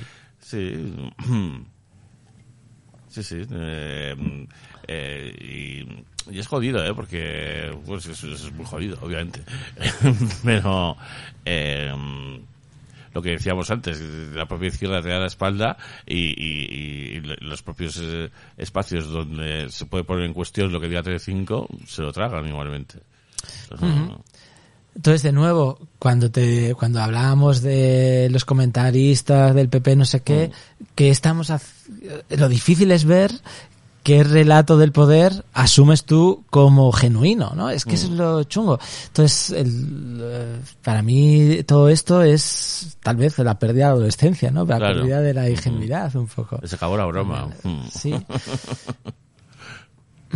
Y mm, bueno, No, y, y- y es terrible. Yo, yo, yo desde aquí eh, eh, siempre estoy en contra de, todo este aparato. Es, una cosa terrorífica porque eh, si o sea, van a por ti, pueden contigo y te destruyen absolutamente. Y eh, ahora este, este se comenta el documental este del caso Arni, donde, donde el, eh, el, el- el Jesús Vázquez, que Dios me libre de defenderlo, pero dice, tiene mucha razón. Dice, ¿quién me paga a mí todos los días que fui, todo el tiempo que estuve, todo eh, la cancelación que sufrí, eh, sin haber pisado ese bar nunca? Eh, ¿quién, quién, me, quién me paga? Ah, pues nada, no te pagan, o sea, da igual, o sea, estás absolutamente desprotegido eh, por, por los que se supone que te tienen que proteger, ¿no? Y, y es terrible, y, y no sé, la gente lo asume como, como glitches, eh, eh, cuando si uno se pone a analizar está muy claro que no es un glitch o sea eh, van a por ti pues por porque tocaba un, eh, un momento de homofobia hablo de Jesús y tal y cual y van a por ti pues porque eh, el ambiente es el contrario justo Mm. Pero un poco la banalidad del mal, ¿no? El ambiente es ese por una parte y, y, y luego, claro, el caso este de Arnie por una parte fue eh, la prensa dándole bombo y luego la gente que- cre- queriendo creer esta historia porque era bonita, era, Hombre, y era los bonita para su comentarios que propio tú este, dices ¿no? siguen diciendo pero cómo se hace Sí, sí, Si sí. son unos violadores de niños eh, Claro. mm, lo siguen dando el relato eh, mm, hay gente que todavía se lo cree claro. Y cuando todo esto pasa, pues la prensa está en otro tema, que sean los pinchazos de las discotecas, el volcán de La Palma, o lo que sea que toca ahora, que son todo el rato debates inanes, que, que son todo culebrones que nos mantienen entretenidos. O sea, realmente lo mejor que se puede hacer es, es apartarse de, de los debates del día, porque es que la canción de Shakira, bueno, est- estos ahora que te estoy nombrando son los recientes. Dentro de un año es que ni nos acordaremos, ¿no? Claro, eso, mm, yo, yo siempre he dicho que eso, que eso de alguna forma me parece, o sea, que por ejemplo que Pedro J mm, se publicara aquel vídeo, le viéramos de aquella manera y que y decir esas cosas y que pueda continuar trabajando, eh, me parece admirable. O sea, me parece, eso me da cierta esperanza. En tu caso es mucho más jodido porque es que en tu caso se ha ocultado. No es fácil informarse sobre tu caso. Si es fácil, si tú coges, escribes y vas y tal, pero mm, de repente cu- cuando uno se lo encuentra por primera vez dice, "¿Y ¿cómo no me he dado cuenta yo antes de esto? ¿no? O sea, eh, no, eh, eh, mm, en fin, lo veo más jodido todavía que lo de Pedro J, que, que todo el mundo lo vimos. Claro, aquí está es un poco lo que se habla de, de la cultura de cancelación, ¿no? Bueno, a ver, esta gente está cancelada, David Suárez, ¿no? Con el chiste este Sí, eh, de los normales, los sí. normales. Pues claro, también pasó un proceso, luego le absolvieron, o sea, no, no fue no, no fue más allá, pero le expulsaron de no sé dónde y tal, ¿no? Mm, mm. Entonces luego dices, bueno, pero eh, se ha hecho famoso, ha ganado followers y ahora le llaman de otros sitios, él mismo lo admitía, ¿no? Eh, pero porque, bueno, al final era un chiste eh, que, que no... Sí, como no- de mal gusto. más, bueno, sí, mal gusto, ya está. Y aparte que todo el mundo le da igual a los normales, vamos. Sí, cada vez hay menos además, o sea que ¿Eh? cada vez hay menos, ¿no? Porque... La eutanasia existe. o, bueno, o más, o más, depende cómo lo ve, quieras ver. Sí. Pero bueno, que esta cancelación dices, bueno, le han expulsado de no sé cuál, pero le Mm. llueven otras ofertas de otro lado. Eh, pero porque él ya era famoso antes, ¿no? Nosotras, en el fondo, somos un grupo underground que tenemos pff, 3.000 seguidores en- Twitter y los mismos, o incluso menos en Instagram. Y no nos conoce nadie, que te he dicho antes, hemos salido en el Guardian tal, pero, pero no, nadie sabe qué hay detrás, ¿no? Nadie- no, no hay... Sí, privados, sí, sí. Sí, o sea, que mucha gente puede conocer esta acción o puede haber oído hablar de esto, de esto otro, pero bueno, no, no, no conoce lo que hay detrás ni tampoco hemos tenido nunca nin- ninguna intención de llegar al mainstream porque entonces esto pierde la gracia, ¿no? Y no se puede hacer realmente. Entonces, claro, a, a estos agentes pequeños, como lo fue Moblamine, es donde, donde realmente hace daño, porque no hay por dónde salir, ¿no? Eh, a David Suárez le vuelven a contratar, Mongolia, que también sufrió un- una acusación por parte de Ortega Cano, eh, condenada también, que ahora están en el Tribunal Europeo de Derechos Humanos, pues también, bueno, eh, eh, estaban en este, en este deba- en esta guerra de izquierda contra derecha y tal. Pero aquí, claro, esto, mm, pues, bueno, eh, tu vida ya se dedica a lidiar con un proceso penal. Y eso son años y años y años, ¿no? Mm. Sí, sí. Y, mm, y para que para que la gente de alguna forma eh, mm, mm, reaccione, eh, cuenta el artículo este del Código Penal porque se te acusa, eh, que es lo que puede ocurrir, que es lo que nos puede ocurrir a cualquiera. Cuando he dicho antes que así es como el poder cambia los movimientos sociales, es que muchísima gente que se dice revolucionaria, de izquierdas, no sé qué, como hay una víctima de por medio, celebraron, celebraron la, la sentencia, ¿no? Eh, te estoy La hablando- eh, condenatoria, tuya. Sí. Eh, estoy hablando de artículos en El Salto, en fin, post en redes sociales de ex ah, colegas, ¿no? Mm. Cosas así. Y luego, todo esto son cosas que vas descubriendo poco a poco, ¿no? Luego resulta que este artículo del Código Penal, el 173.1, es la primera vez que se aplica contra un caso de libertad de expresión Ujú. en mi caso, ¿no? Entonces, esto es muy peligroso. Este artículo está dedicado a una especie de tortura light, ¿no? Las torturas son por parte de funcionarios del Estado, carceleros, tal, pero lo inmediatamente más inferior es esto, este artículo que es trato degradante. Entonces, eh, la jurisprudencia que de hecho, perdón, a mí me aplican es contra un hombre que obligó a una mujer a prostituirse y le sumergió varias veces la cabeza en el río. Un tipo que se echó de novia por internet a una discapacitada le obligaba a sentarse en posturas incómodas para su discapacidad, le rapaba el pelo eh, porque decía que había mirado a otros hombres por la calle y le bañaba en agua fría en invierno, ¿no? O sea, Sí, torturas, sí, es casi uno- una tortura. gay, ¿no? Un hombre que no- no le cambiaba el pañal al bebé en un mes. Sí, otro, Eh. otros eran unos tipos que secuestra, que te- hacían trato de personas, entonces a los hijos eh, de esa, a los bebés los mantenían encerrados en una habitación en plan, bueno, ahí los guardamos, ¿no? Les, Mm. No les daban eh, atados a la cama, desnutridos, eso, eso, Eso es un trato degradante. degradante y se entiende perfectamente.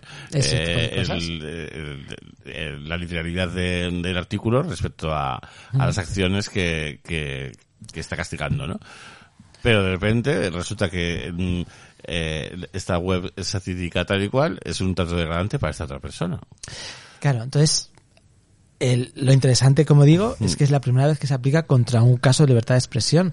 Yo me di cuenta de esto. Si Tú lees la sentencia, no entiendes nada, porque está Mm. escrita en el lenguaje obstuso, s- frases enormes, vamos, no, no es una, no es Benito Pérez Galdós. Sí, la sí, siempre están fatalmente escritas. ¿eh? Y luego además hacer referencias a un montón de sentencias que es, que ya sabes, ETS, STS, Sí. no sé qué, no sé cuál, ¿no? Que luego tienes que buscarlas Tienes para ver qué dice, ella, ¿no? claro. Entonces, cuando yo tuve el ánimo de ponerme a leer mi sentencia con Mm. ánimo de entenderla, porque al principio la leías y decías, bueno, algo habré hecho. O sea, si esta, si esta jueza, que yo entiendo que es una tipa pues, que, que, que, que me ha escuchado, me ha Mm. visto las pruebas, yo le he explicado, me ha visto, ¿no? Me ha condenado, es que realmente algún límite habré traspasado. Pero luego te pones a leer la sentencia, lo cual yo la, lo hice 10 meses después, ya en plan bien, y empecé a, a ver STS 2008 no sé qué, y la googleé, ¿no? Me di de, de alta incluso en una plataforma de que tenía las sentencias, porque Sí. no están todas en Google, ¿no? Entonces ya fui, fui mirando la jurisprudencia, toda esta que se aplicaba, y son estos casos que he dicho, ¿no? Entonces aquí fue donde dije, bueno, pero es que esto no, este artículo no está para, no, no- o sea, lo que yo he hecho no tiene nada que ver con esto, ¿no? Y escribí a Jacobo Dópico, un profesor de la Universidad Carlos III, muy preocupado por libertad de expresión, y le dije, oye, esto, ¿tú lo has visto alguna vez antes? Porque mira esta jurisprudencia. Y me dijo, no. Es la primera condena eh, que yo conozco eh, contra la libertad de expresión, ¿no? Entonces, esto abre una puerta inmensamente peligrosa Ujú. para cualquiera que haga cosas, ¿no? Pero a la vez tienes a un montón de gente de izquierdas que se dice revolucionaria, que quiere crear contrapoder, jaleando esta, esta condena. Y aquí es donde de nuevo vuelvo a cómo el poder camela a los movimientos sociales. Y, y bueno, cuando, y como es difícil ver eso en ti mismo, ¿no? Porque dices, bueno, pero es que la víctima, no sé qué. Bueno, mm, no todo es tan negro ni tan claro, ¿no? Así que es- es un tema este. mm, eh, mm, el tema de, de, de, de la víctima y el victimismo y, mm, y tal eh, es tan es, es una cosa eh, tan que tiene que ver la subjetividad tiene que tiene que ver un mogollón de cosas eh, eh, que es que es muy complicado Mm, eh, porque una persona diga que sí, que sí, que esto eh, de verdad eh, me ha jodido muchísimo, mm, vas a destruir a otra persona. O sea, eh, eh, fíjate, yo qué sé, es- eh, ahí está, es- no sé, escuchando a unos falangistas que suelo escuchar,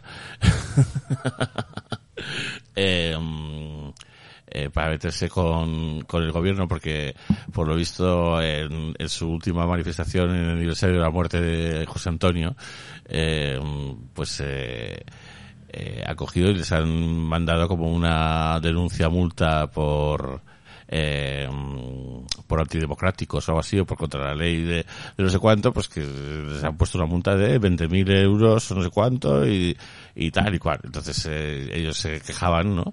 Y decían, pero vamos a ver, si un Estado que se está riendo de las víctimas del terrorismo cuando coge y, y, y, y- gobierna con Bildu, eh, ¿cómo puede coger y a nosotros decirnos, no? O sea, eh, por supuesto, para mí, el negociar con Bildu no es meterse con las víctimas del terrorismo. Pero, no sé, eh, puestos así, ¿no? Eh, ¿Sabes? Eh, ahora, mm, claro, ya no se puede hablar, no podemos hablar ni de nada, no podemos hablar de nada. Sí, o sea, yo siempre defiendo que la posición de esa gente es genuina también, ¿no? Mm. O sea, realmente Eh, ellos creen esto. Sí, pero que estamos aquí con venganzas, entonces. Eh, Bueno, al final es un tú contra yo infinito de lo que me- lo me- que mejor se puede hacer es salir de esa rueda, ¿no? Mm. Y para salir de esa rueda es apagar, no ver los putos periódicos.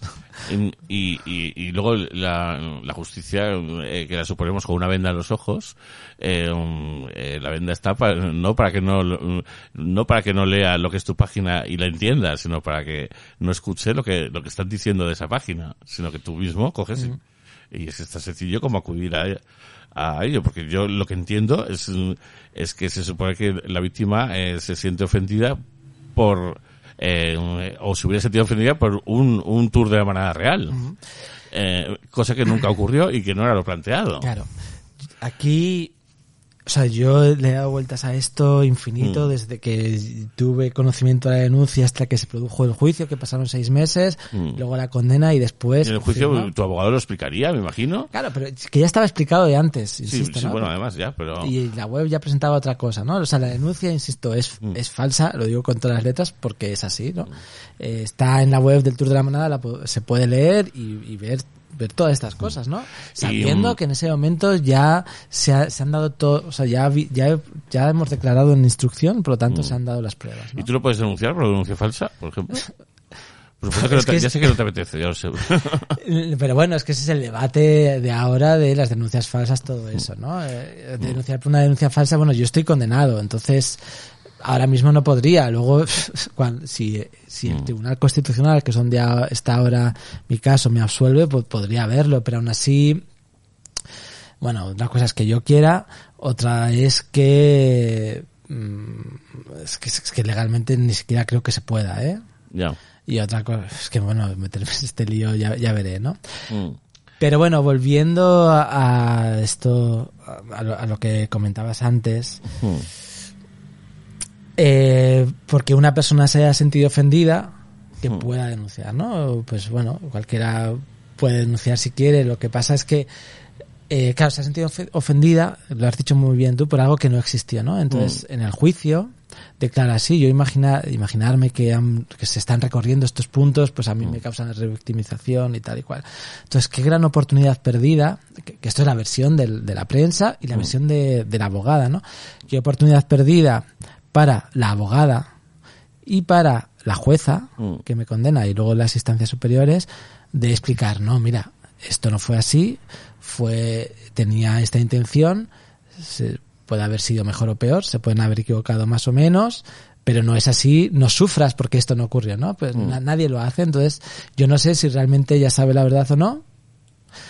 Eh, desde luego, yo intenté explicarlo lo mejor que pude Mm. en escritos y el juicio, pero creo que nadie le trasladó esa verdad.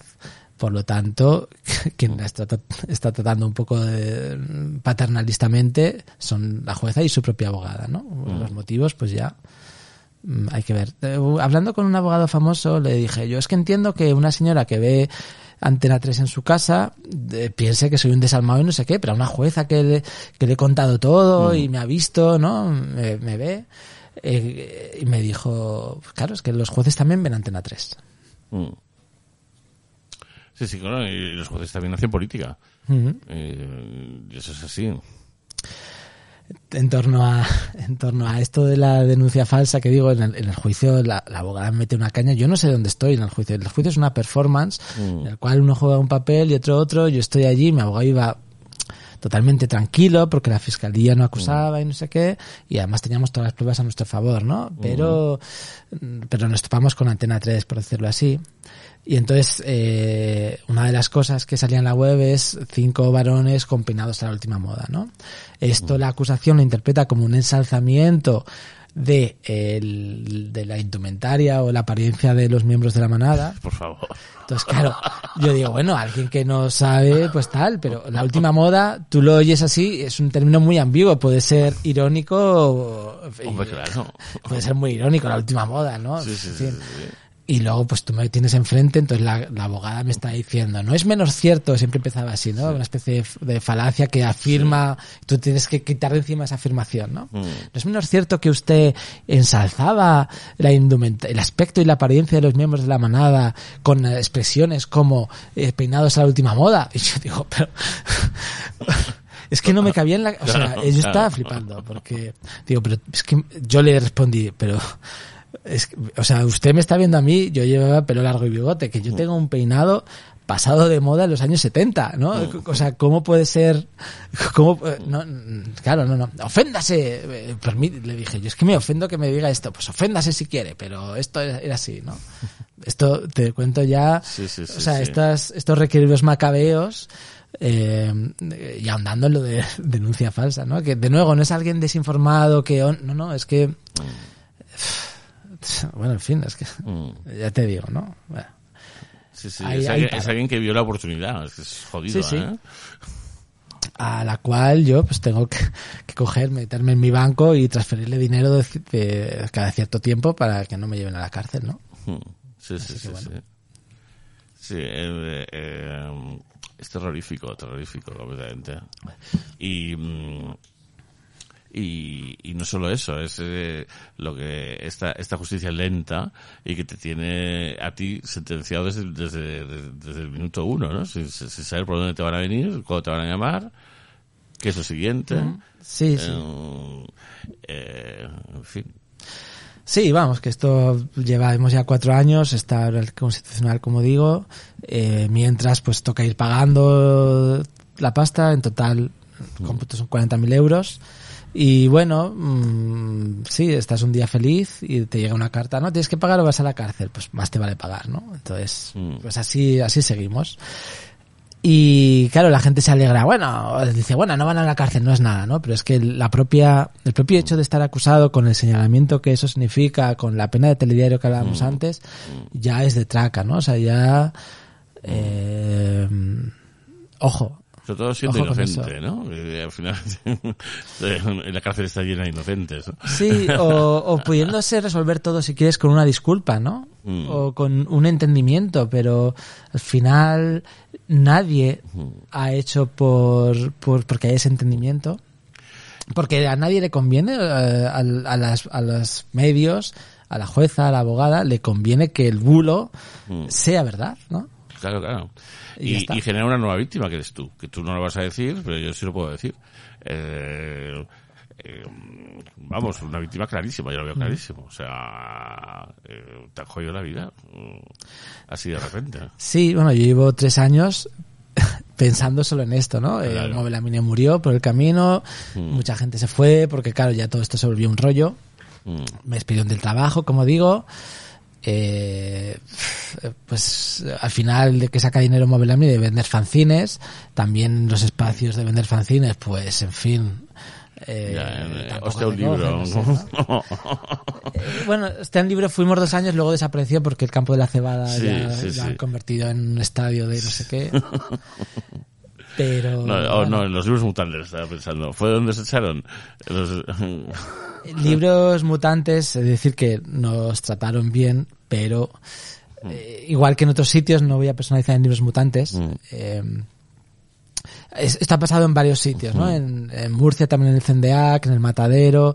De repente hay alguien que nos llama para participar, pero siempre hay también otra persona que escribe indignada en plan, oye, eh, esto sabéis qué tal y qué cual y que no sé qué, ¿no? Y entonces eso pone en, en un compromiso muy grande a, a quien organiza eso, porque además es- es- esta persona eh, pues escribe al organizador, pero también a los otros participantes, escribe a, eh, a la institución que nos acoge, ya sea intermedia en el matadero, no sé qué. Y entonces esto crea un conflicto enorme en el cual son horas y horas y horas de, de ver qué pasa eh, y de si nos echan o no, si participamos o no, hasta qué punto separar la obra del artista, porque igual en el matadero íbamos a hablar de paseos por Madrid, ¿no? Entonces Sí, sí, tiene sí. que ver, ¿no? Eh, pero este, el matadero en concreto supuso horas y horas y horas y horas de reuniones entre varias partes para poder continuar ahí, ¿no? Madre mía. Y bueno, pues en eso, en eso ocupas la cuestión. Pero claro, ¿quién es esta persona que escribe de repente? Porque no son muchas, no es que digas, no, es que han escrito 100 personas, no, es una que además, porque sé quién es, no, no voy a decir su nombre y tal, es socio de otra tipa que fue expareja, ya nos metemos en estos libros, ¿no?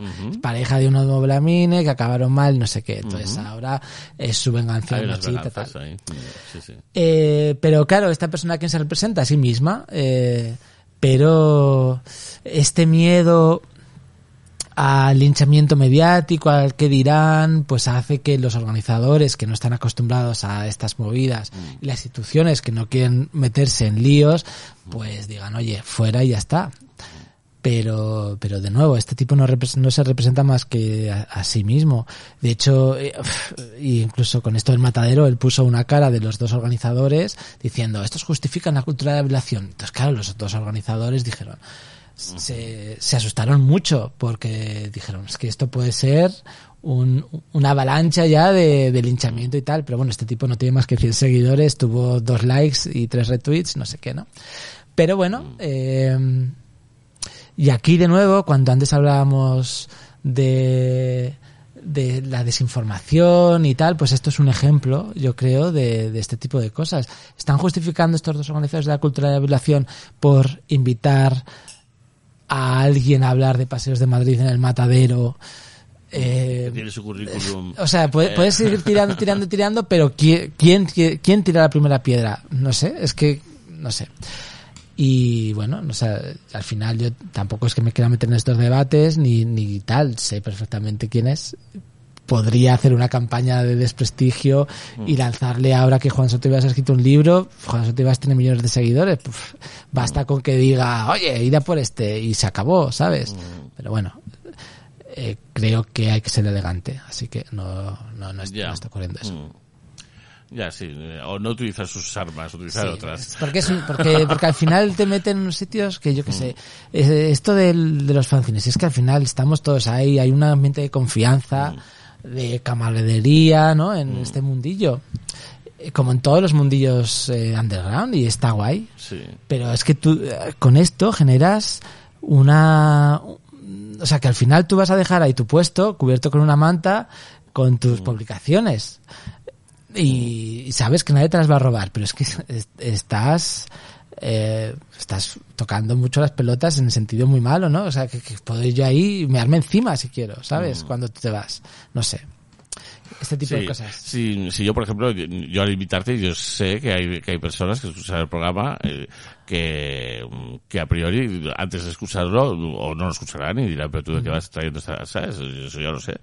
Em, pero yo siempre digo, se tiene un compromiso con la verdad y la verdad es la que es. Entonces, em, en fin, em, en, en EFSA nunca se ha apoyado a la manada y siempre se, siempre eh, se ha estado con la víctima, pero en este caso es que como no tiene nada que ver, o sea, eh, en fin.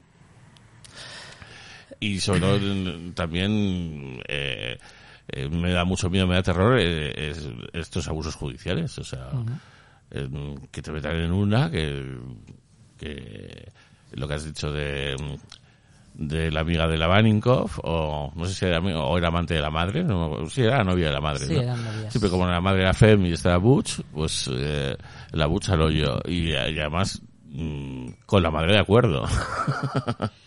Claro, claro. Sí, sí. Porque también ella misma se tragó, ¿no? Vio Antena Sí. 3 y dijo, "Uf, no puedes. Sí. Porque al final también buscas un poco explicación, ¿no? Ante una cosa tan terrible, ¿no? Eh, buscas explicación que no sea una, una pura contingencia de que pasabas por allí y viene un asesino y ya está, ¿no? Buscas una explicación, ¿no? Una venganza del amante, no sé qué, ¿no? Entonces esto le, da- le hacía su película bonita, ¿no? Y al final es, nos movemos por relatos y ya está.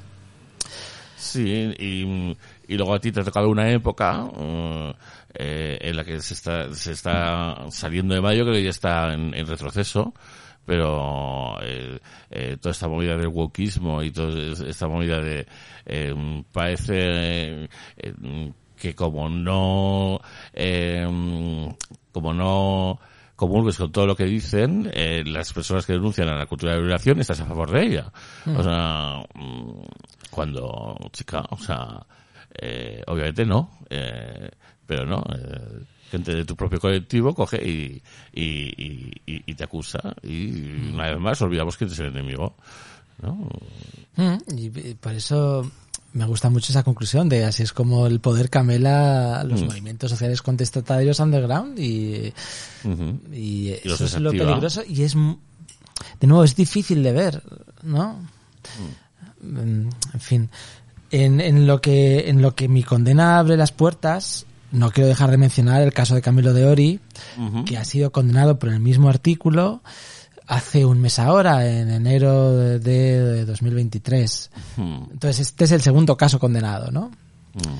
y bueno, por poner en contexto, es, tiene una cabeza admirable Camilo, eh, se le mete una cosa dentro y es que produce, produce un montón de genialidades alrededor, ¿no? Él hizo 300 chistes sobre Julen eh, eh, y él lo justifica un poco eh, por el escándalo que suponía que yo también en su momento lo, lo, lo denuncié. Eh, ¿Cómo pueden pretender hipnotizar a la población con la fantasía de que ese niño está vivo. O sea, eh, ¿cómo pueden esperar a que aparezca cadáver para que, para que la gente eh, se ceriza el pelo y, y, y grite, ¿no? Eh, desgraciadamente ese niño estaba muerto hace mucho tiempo. Y, y él pues lo denunció a base de chistes, uno detrás de otro. Y, y eso, yo no sé cuál es, cuál ha sido el recorrido de eso, no lo sé. No sé si los padres del chaval lo denunciaron, si ha venido esta abogada.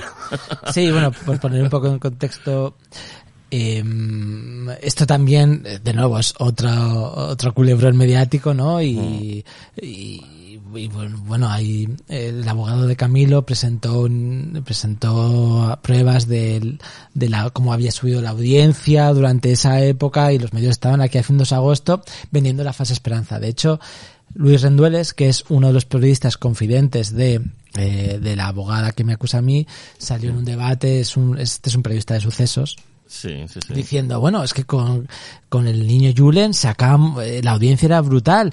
Íbamos a publicidad y nos mirábamos diciendo, estamos de la esperanza, pero obviamente está muerto, ¿no? Eh, Hay un de- está en, en YouTube este debate, si lo queréis ver, es, es eh, a raíz de la película Nightcrawler, una película bastante guay, esta vez se pueda buscar. También está enlazado en la web del Tour de la Manada buscando, ¿no? Entonces él decía, obviamente sabíamos que estaba muerto en publicidad, pero esto no lo podíamos decir porque hay que había que mantener el gran milagro, la esperanza, ¿no? Entonces, bueno, pues de nuevo un poco la misma mecánica que ocurrió con, con la manada en mi caso, pues esto está en, en el ambiente flotando como esporas, se posan en el cerebro de alguien que quiere, que, se- que quiere mantener la esperanza, pero se posa en el cerebro de Camilo, y Camilo crea ficciones con esto porque es una máquina de, de hacer estas cosas. Las publica en su cuenta de Twitter que tenía 3.800 personas, y se le hacen llegar a los padres, los padres denuncian, o una abogada también, en su caso, ¿no? Y, y él, bueno, el, el recorrido de Camilo es, le fueron absolviendo hasta que llegó al Tribunal, al Tribunal Supremo, ahí dijeron hay indicios de delito, entonces tuvo el juicio en diciembre de 2022, condenado en primera instancia en, dos- en enero de 2023, puede recurrir, su condena es 18 meses de cárcel, 6.000 euros más costas, puede recurrir hasta el Supremo y luego veremos el Constitucional y tal, pero bueno, ya pues también son, ya lleva cuatro años así y los que le faltan, porque está, su proceso va a ser más largo que el mío todavía. Mm. Y arrancó hace tiempo su proceso, entonces. Sí, arrancó poco después del mío. Eh, lo que pasa, como digo, yo fui por eh, por la vía rápida porque a mí me fueron condenando po, po, po, en todos los sitios, ya le fueron absolviendo, pero la otra parte fue recurriendo Mm.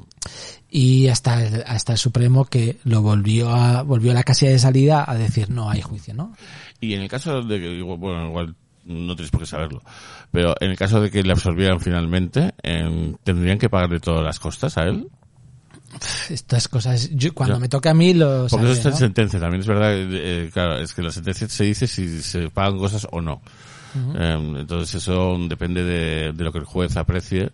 Eh, porque claro, cuando a ti te, acusan y tú sales absuelto, em, eh, en fin, eh, qué menos, ¿no? Claro. O sea, lo que me dice mi abogado es que aunque yo ahora salga absuelto en el Tribunal Constitucional, el dinero que ya he pagado, que es, es que ni sé cuánto, más de 20.000 euros, unos 25.000 o así, no se devuelve. No te sé explicar por qué. Mm. A mí esto me parece, Ya. no sé, porque él dice que es muy complicado desde un punto de vista procesal y no sé qué y tal, ¿no? O sea, claro, yo si no pago voy a la cárcel, entonces más me vale pagar Mm, pero la otra parte pues puede hacer unos requeridos y ya está, ¿no? mm. A la hora de devolverlo, si no lo tiene, pues no está.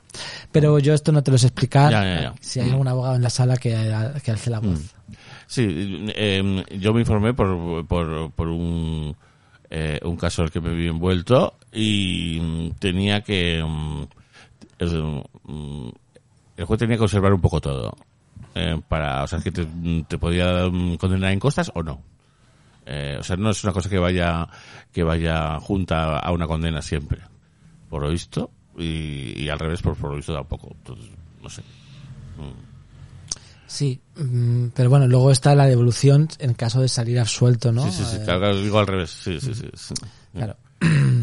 Y Pero es- bueno. mm, Y eso es que es muy- yo es que odio, o sea, mm, me parece tan mezquino eh, la- el, el llegar a procesos judiciales eh, con la gente, ¿sabes? Eh, eh, mm, que, y, y todo el sistema me parece mm, horroroso. O sea, eh, cualquiera puede venir y, y acusarte de cualquier cosa eh, y a ti te, te tienes que esperar tiempo, dinero, eh, eh, fama que, eh, y de todo y sabes y un absoluto inocente y no pasa nada.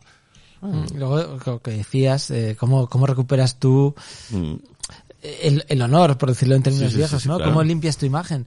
Yo he invertido los tres últimos años de mi vida en, en intentar limpiar mi imagen, o sea, que se, que, que, se- que se dé a conocer la otra parte y tal, ¿no? Porque, claro... eh, que se conozca lo que, lo que ha ocurrido, porque claro, mm, eh, todos hemos visto como en otros casos de libertad de expresión, pues ha surgido eh, eh, muchas voces a favor del condenado. eh, y tal, pues los raperos, tal. Eh, yo no sé, la, la chica esta que hizo el chiste de Carrero Blanco, no sé, ¿se le condenó a ella? Eh, me pierdo en los casos. El- se le llegaron a condenar, pero luego resultó absuelta, yo creo. Sí, yo creo que, que al final resultó suelta, pero, Sí, pero, eh, pero vamos, eh, fue jodido, ¿sabes? Eh, César Strawberry, Sí, sí, sí. sí. ¿no? Sí, sí, sí, también, sí. Y luego el que se fue de España y tal. Baltonic. Eh, y eso, fíjate, o sea, Baltoni realmente éramos todos de repente. Eh, y Hassel, ¿no? Y es, Hassel también, es el sí. último que ha sido así más sonado. Eh, bueno, el caso de Hassel es interesante porque Mm. mi condena fue muy poquito antes que la de Hassel, ¿no? Eh, la mía es de- la- la- la- mi condena del Supremo, que es la gorda, es la Mm. que ya tienes que empezar a pagar, ¿no? La mía fue en diciembre de 2000, espera que me pierdo, 2020, Mm. y la de Hassel fue en enero de 2021. Entonces, ahí hay un mes y medio de diferencia. Y febrero de 2021 fue debate encarnizado en la televisión sobre los límites del humor, de la libertad, bueno, este no es humor, libertad de expresión artística, libertad de expresión, y la gente salía a la calle a manifestarse y tal, ¿no? ujú, Eh, y yo estaba recién condenado por un caso que consideraría más gordo en el sentido de que a Hassel se le condena por una ley que está, que nos puede parecer mejor o peor que esté, eh, el enaltecimiento del terrorismo, ¿no? Eh, pero mi caso, como digo, es eh, la primera aplicación de una ley no pensada para la libertad de expresión, ¿no? Entonces, es- esto es un tema, cuando Claro, menos hay que verlo, claro, ¿no? claro, claro. Pero bueno, yo ahí, eh, en esta que digo de limpiar mi imagen, me puse a escribir a, pff, millones de personas, sobre todo de izquierdas, eh, feministas, progresistas, enviándoles la investigación, habíamos hecho una investigación que está en la web de la manada, eh, con pues detalles, esto de la ley, no sé qué, no sé cuál, a juristas, entre otras personas, entre otras organizaciones, escribía Amnistía Internacional, con la cual yo había trabajado, colaborado muy puntualmente alguna otra vez a, a través de, de mi trabajo en Greenpeace. Y claro, pues eh, su respuesta después de intercambiar varios emails fue una, una caterva de, de, de excusas para, para no meterse en este lío, ¿no? Pero ellos tenían, eh, en- en- ellos tenían una campaña brutal sobre Pablo Hassel en este momento, ¿no? Y todo lo que decían sobre Pablo Hassel era aplicable a mí en el sentido de mm, eh, algo puede ser de mal gusto, pero no tiene que ser condenable, eh, la ley no puede limitar estas cosas eh, por el defecto de disuasorio de la libertad de expresión, el Estado tiene que garantizar el respeto a las víctimas del terrorismo sin meterse en estos temas, ¿no? Y tú dices, bueno, pues hola.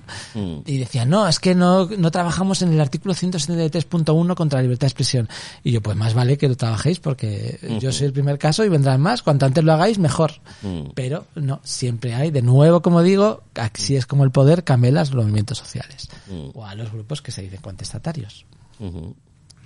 Sí, sí, sí. Por ahí va un poco la reflexión final de, de todo esto y la prueba es que ya después viene Camilo de Ori y ahora cualquiera que diga sentirse ofendido por algo le basta su propia declaración, no hace falta que llegue nada porque en mi juicio declara una terapeuta que no es psicóloga, no es una médica que, pasa, que pasaba por ahí, ¿no?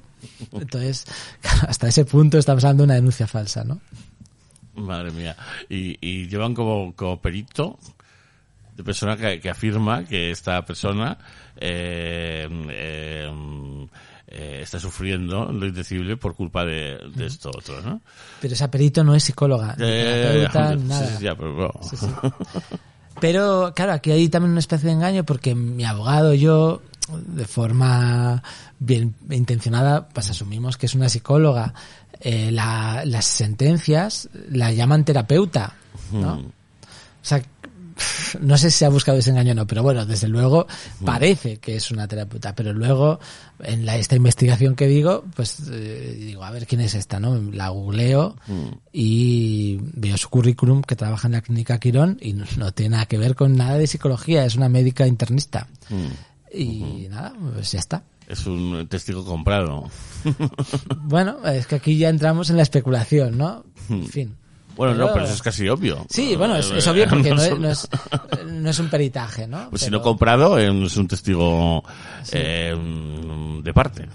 Eh, cuando se supone que un peritaje no puede ser de ninguna de las partes. Ya fuera de eso, al final lo único que sirve para condenar es el testimonio de, de alguien que se dice sentir agraviado sin en contra de todas las pruebas, en contra del, en contra de la verdad y, mm, Y el sentido común. y en contra de o sea, en contra de lo que he comentado antes, de por qué no le explicamos a esta persona la verdad, ¿no? ¿Por qué no hay un acuerdo amistoso, disculpas, que, que se debía haber producido mucho antes del juicio, ¿no? El- también he aprendido que el derecho penal es lo que se llama la última ratio, o sea, es a lo último que hay, debes que, hay que acudir. agotar, hay que agotar todas las Claro, aquí no, aquí directamente, pum, ¿no? Sacamos los cañones de Napoleón, pues ya está.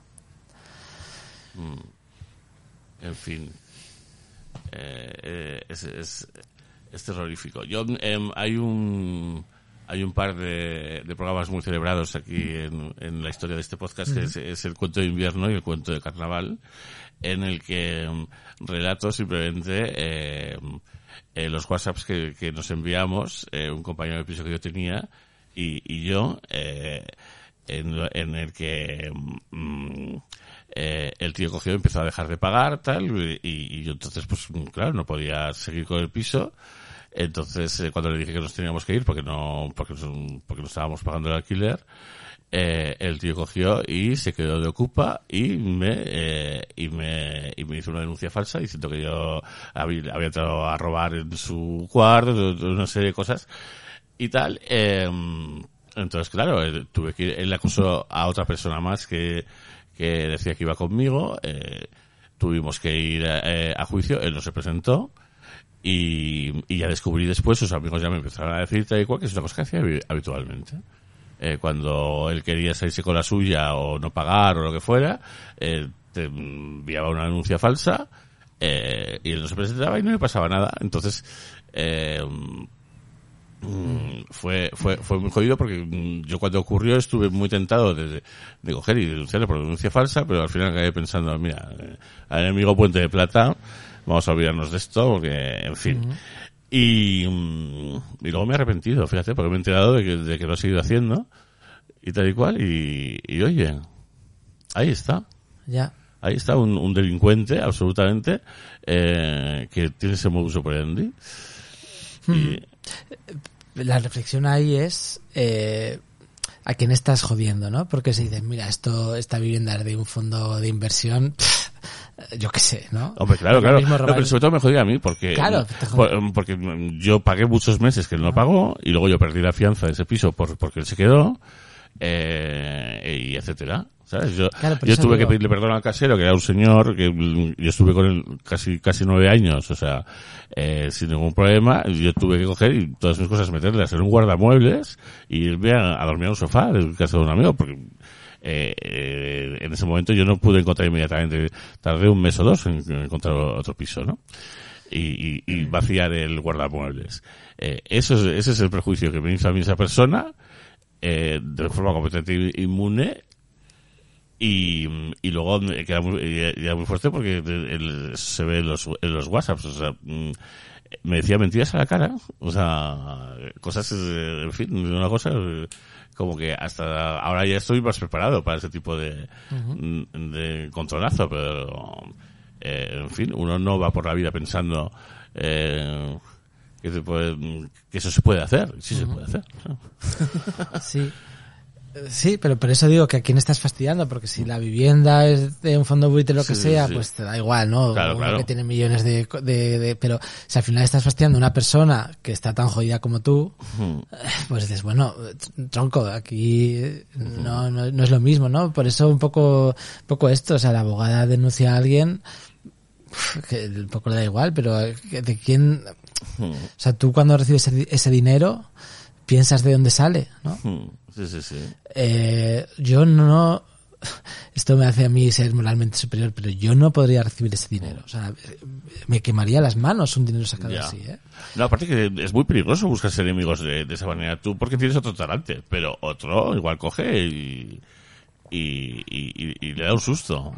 Mm. ¿Sabes? Porque cuando ya, cuando la justicia no puede entrar, eh, entran otro tipo de, otro tipo de sí parámetros. sí te buscas la ruina Mm. yo siempre bromeo con esto eh, cua- cuando fui condenado y tal estaban las fronteras de las comunidades cerradas no Mm. entonces la abogada es de Toledo entonces digo no voy a partirle las piernas porque no puedo pasar de Madrid a Toledo Claro. pero si no vamos me planto allí así que eso le salvó no Sí. Obviamente no lo hubiera hecho, pero vamos, imaginármelo lo imaginé varias veces.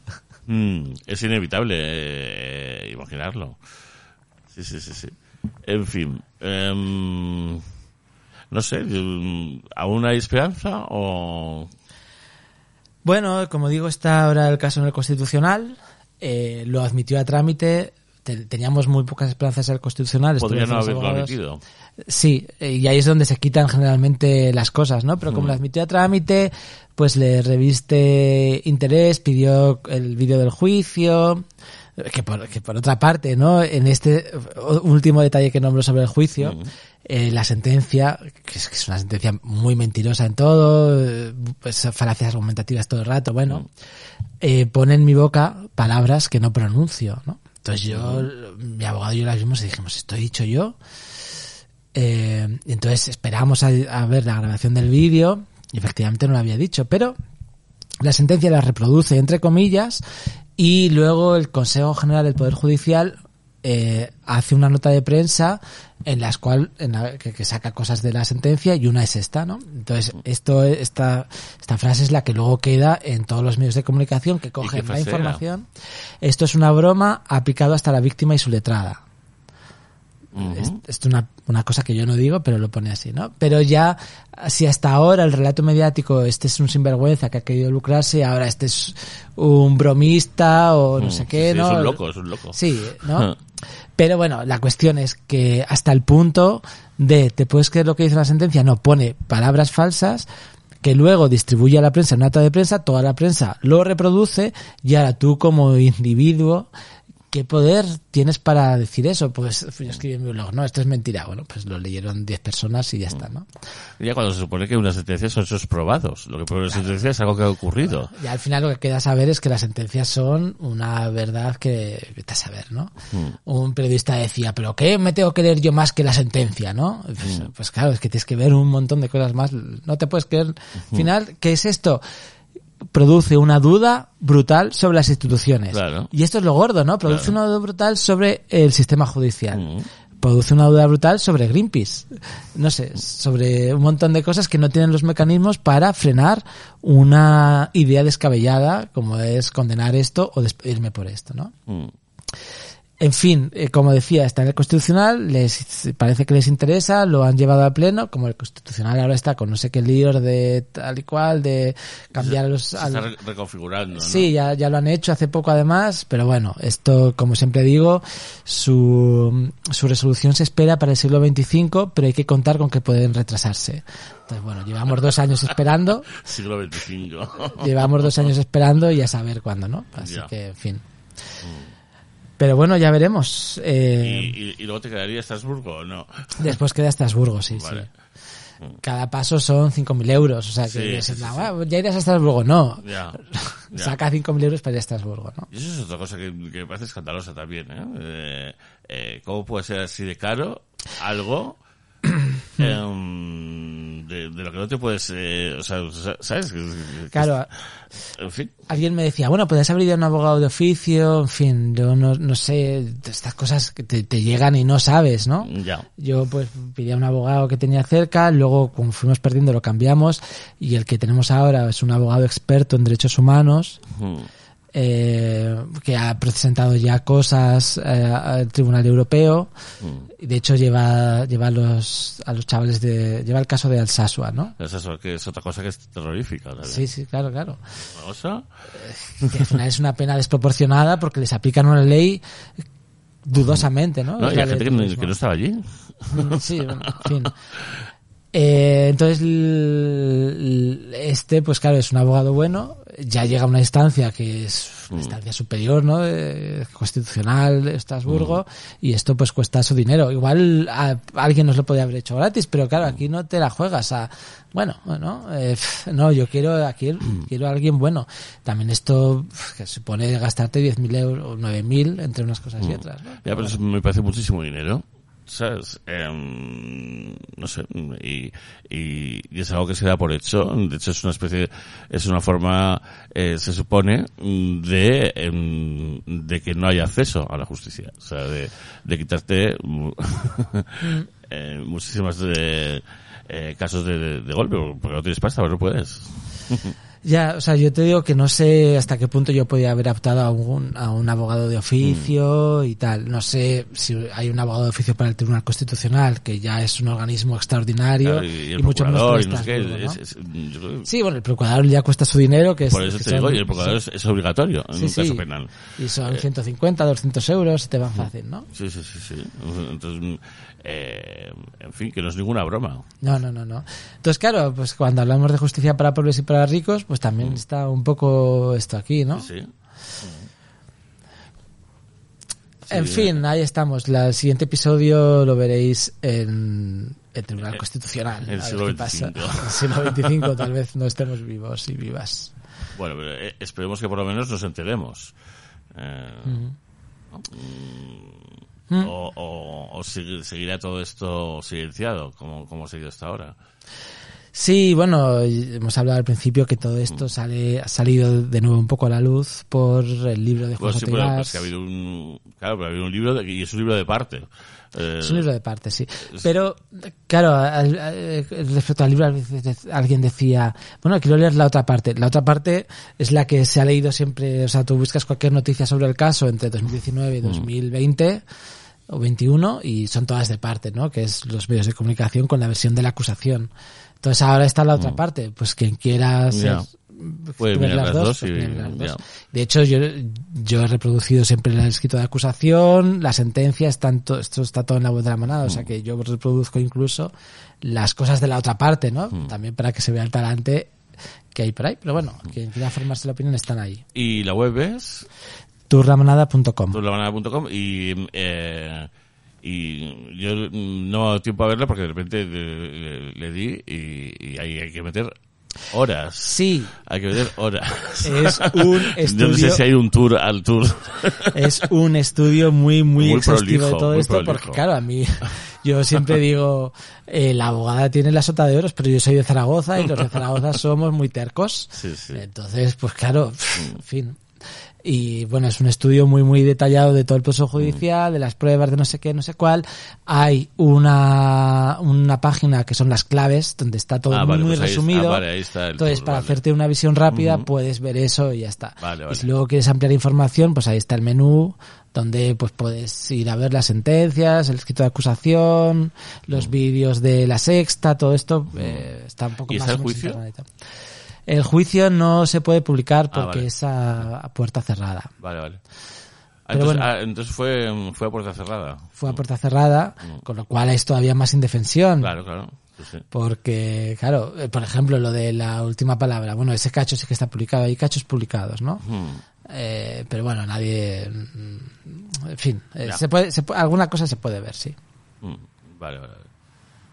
Para quien quiera investigar más y por supuesto leer la otra parte, pues también. Mm. Y ya sacar conclusiones. Sí, sí. Sí, desgraciadamente ninguna de estas conclusiones mm, mm, te va, te va a devolver nada ni va a cambiar eh, lo que ha llegado a ocurrir, ¿no? Pero bueno, en fin. Yo espero, bueno. que, espero que la gente entre un poquito como de... mm, que empatice y, y que digas, hostia, mm, en fin. Claro, yo estoy muy metido en esto. Obviamente no puedo verlo con ningún tipo de objetividad. Mm. Eh, pero cuando intento abstraerme, pienso, bueno, es un caso muy interesante porque destapa muchas cosas, yo creo, ¿no? Pone en tela de juicio muchas cosas. Mm. Y quien afronte esto con un espíritu o una mente un poco abierta, pues yo creo que se pueden sacar conclusiones interesantes. Entonces eso es lo que espero de quien escuche este podcast, de quien se meta en la web y un poco de todo eso. Entonces, eh, Luis Aragón, volviendo a los surrealistas, decía que lo maravilloso es la erupción de la contradicción. Entonces el Tour de la Manada es un gran eruptor de contradicciones, por lo tanto es una hermosísima obra de arte. Eh, sí, sí, sí, eso nadie te lo va a poder quitar. Así que ya está, esta es nuestra obra de consagración que ya va por el cuarto año y seguimos sumando Sí. hasta el siglo XXV, ya veremos, ¿no? Sí, hizo su canto del cisne, Homo Belanine, Sí, con esto, así que ya está. y ya, ya se pudo, se pudo retirar a los, a los cuarteles de invierno con tranquilidad. Madre mía. Eh, pues nada, muchas gracias por, por venir y contar todo esto. Eh, que nos reímos, pero en fin. Ujú. A Ah. ti por, por la oportunidad de, de contarlo y, Mm. Y es que no, este enti- espacio, no ¿no? entiendo cómo es- cuando te enteras de esto, pues mm, eh, el- lo lógico y el ánimo es, es publicarlo, publicitarlo. Y yo la única forma que tengo de hacerlo es trayéndote. Entonces, pues, es- Bueno, que no es, no es poco, ¿no? Pero, mm, pero bueno, aquí te contaba los casos, de amnistía, que no se moja, ¿no? Es, Mm. es un tema que, bueno, que tiene sus aristas y sus matices. Claro, claro, hombre, yo lo digo desde mm, personas eh, que no están en, en todo eso, como es mi caso. O sea, eh, que, que me parece una cosa de empatía normal de, de- de- y, y más aún eh, ya dentro del gremio de, del underground y de, y de, y de personas que de repente decimos cosas. Pues, pues qué miedo.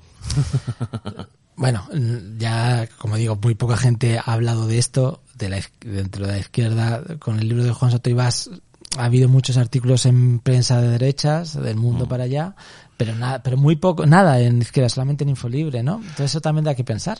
Hombre, yo, yo, lo, yo lo que veo es que la derecha se ha apropiado de esto. Claro, eh, de repente.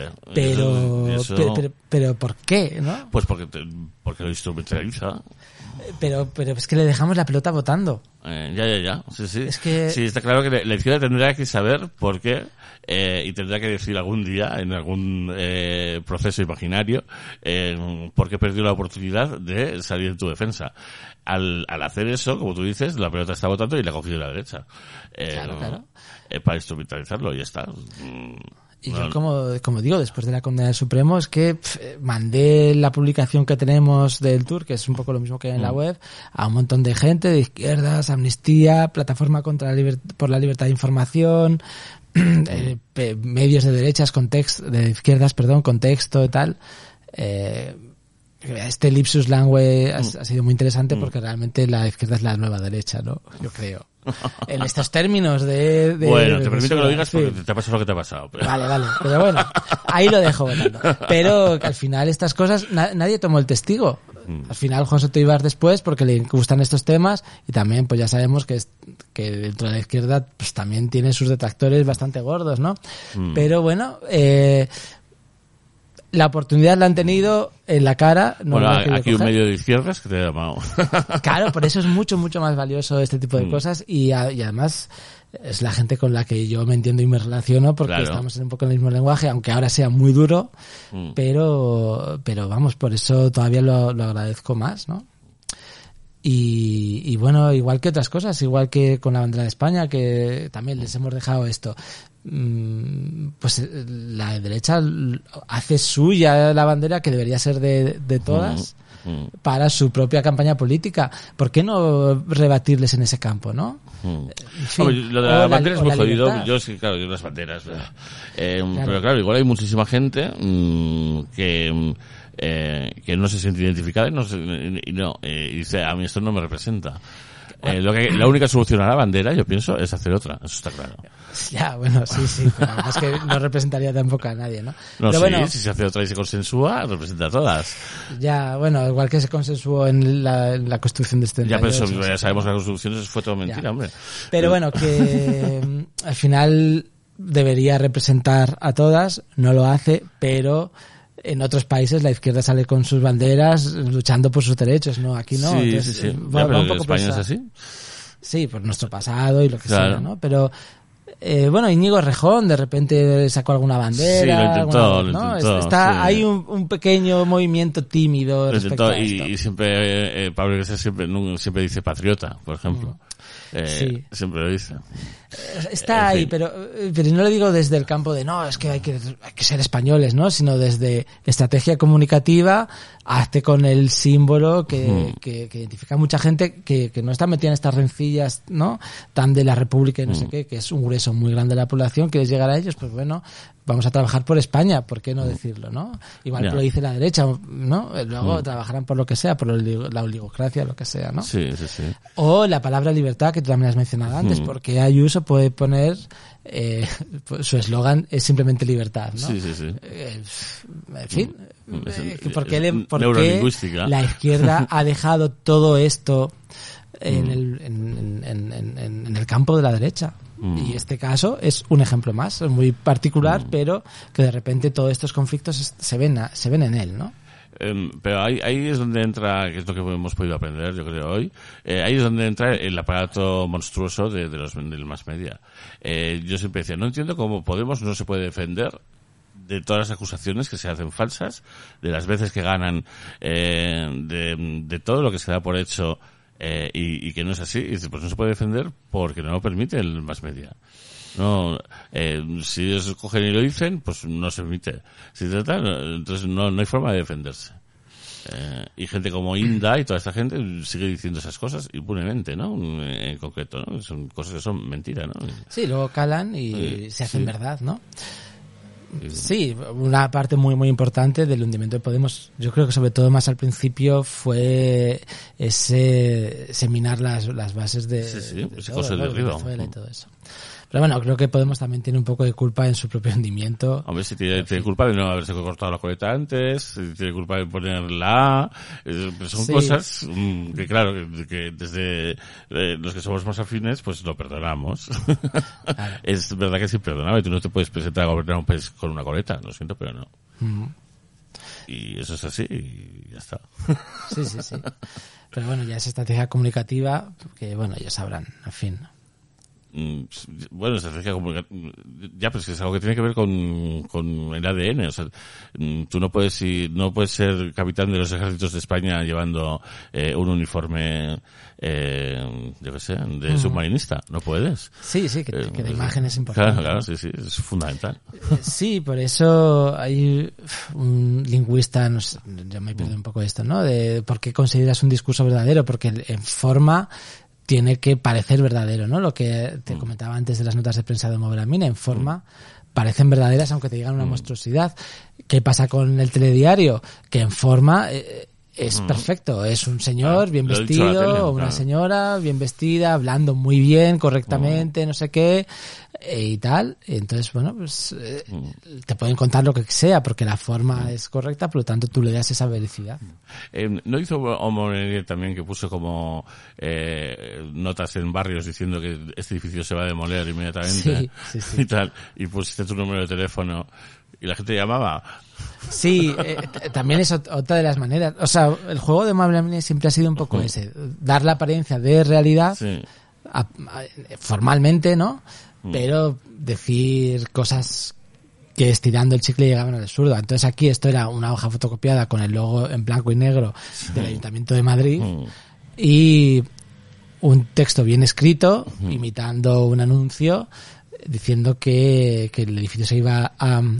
a- bueno, es- hicimos varios. Uno era que se iba a derruir porque no cumplía los cánones estéticos de la ley de psicogeografía, de no sé qué, no sé Sí. cuál, ¿no? Mm. Y luego ya empezabas a desbarrar.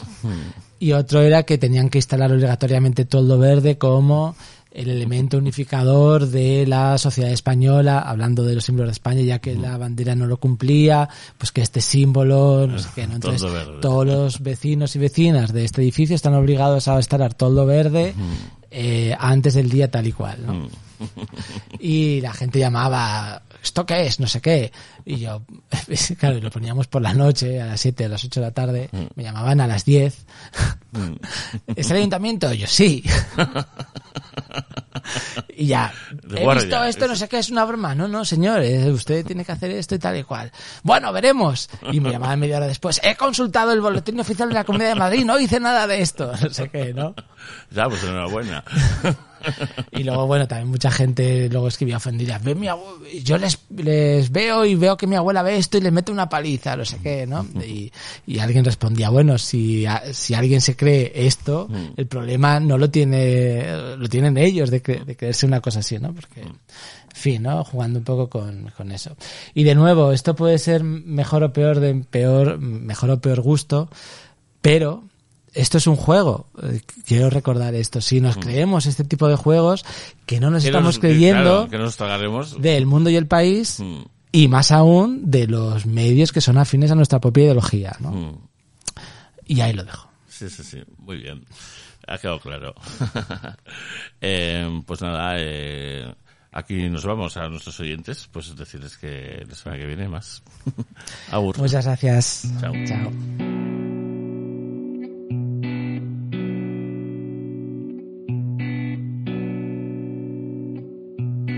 Las cosas no fueran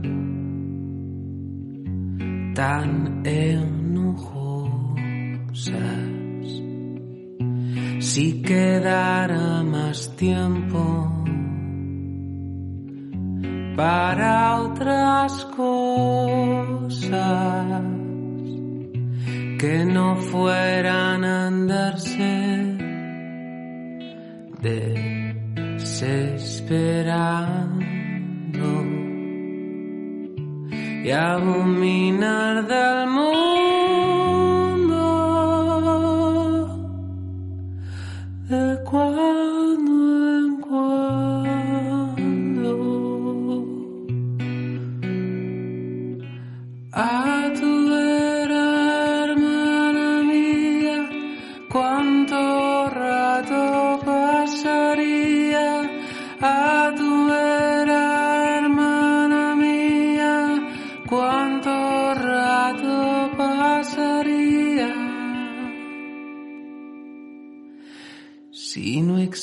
existieran tantos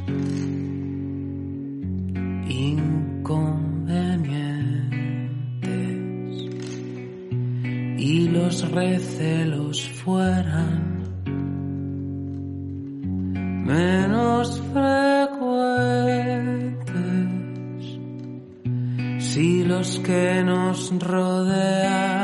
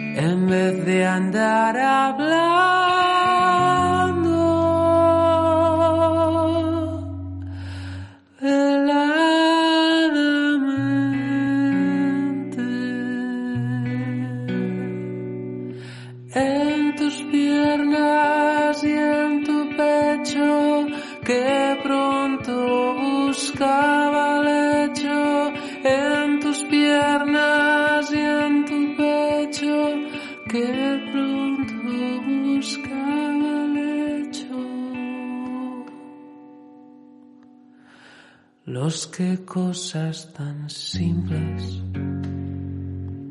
No las conciben,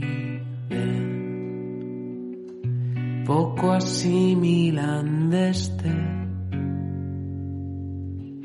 mundo en que viven y siguen en sus trece año tras aun sabiendo en el fondo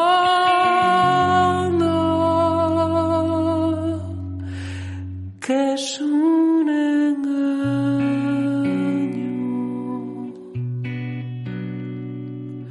Por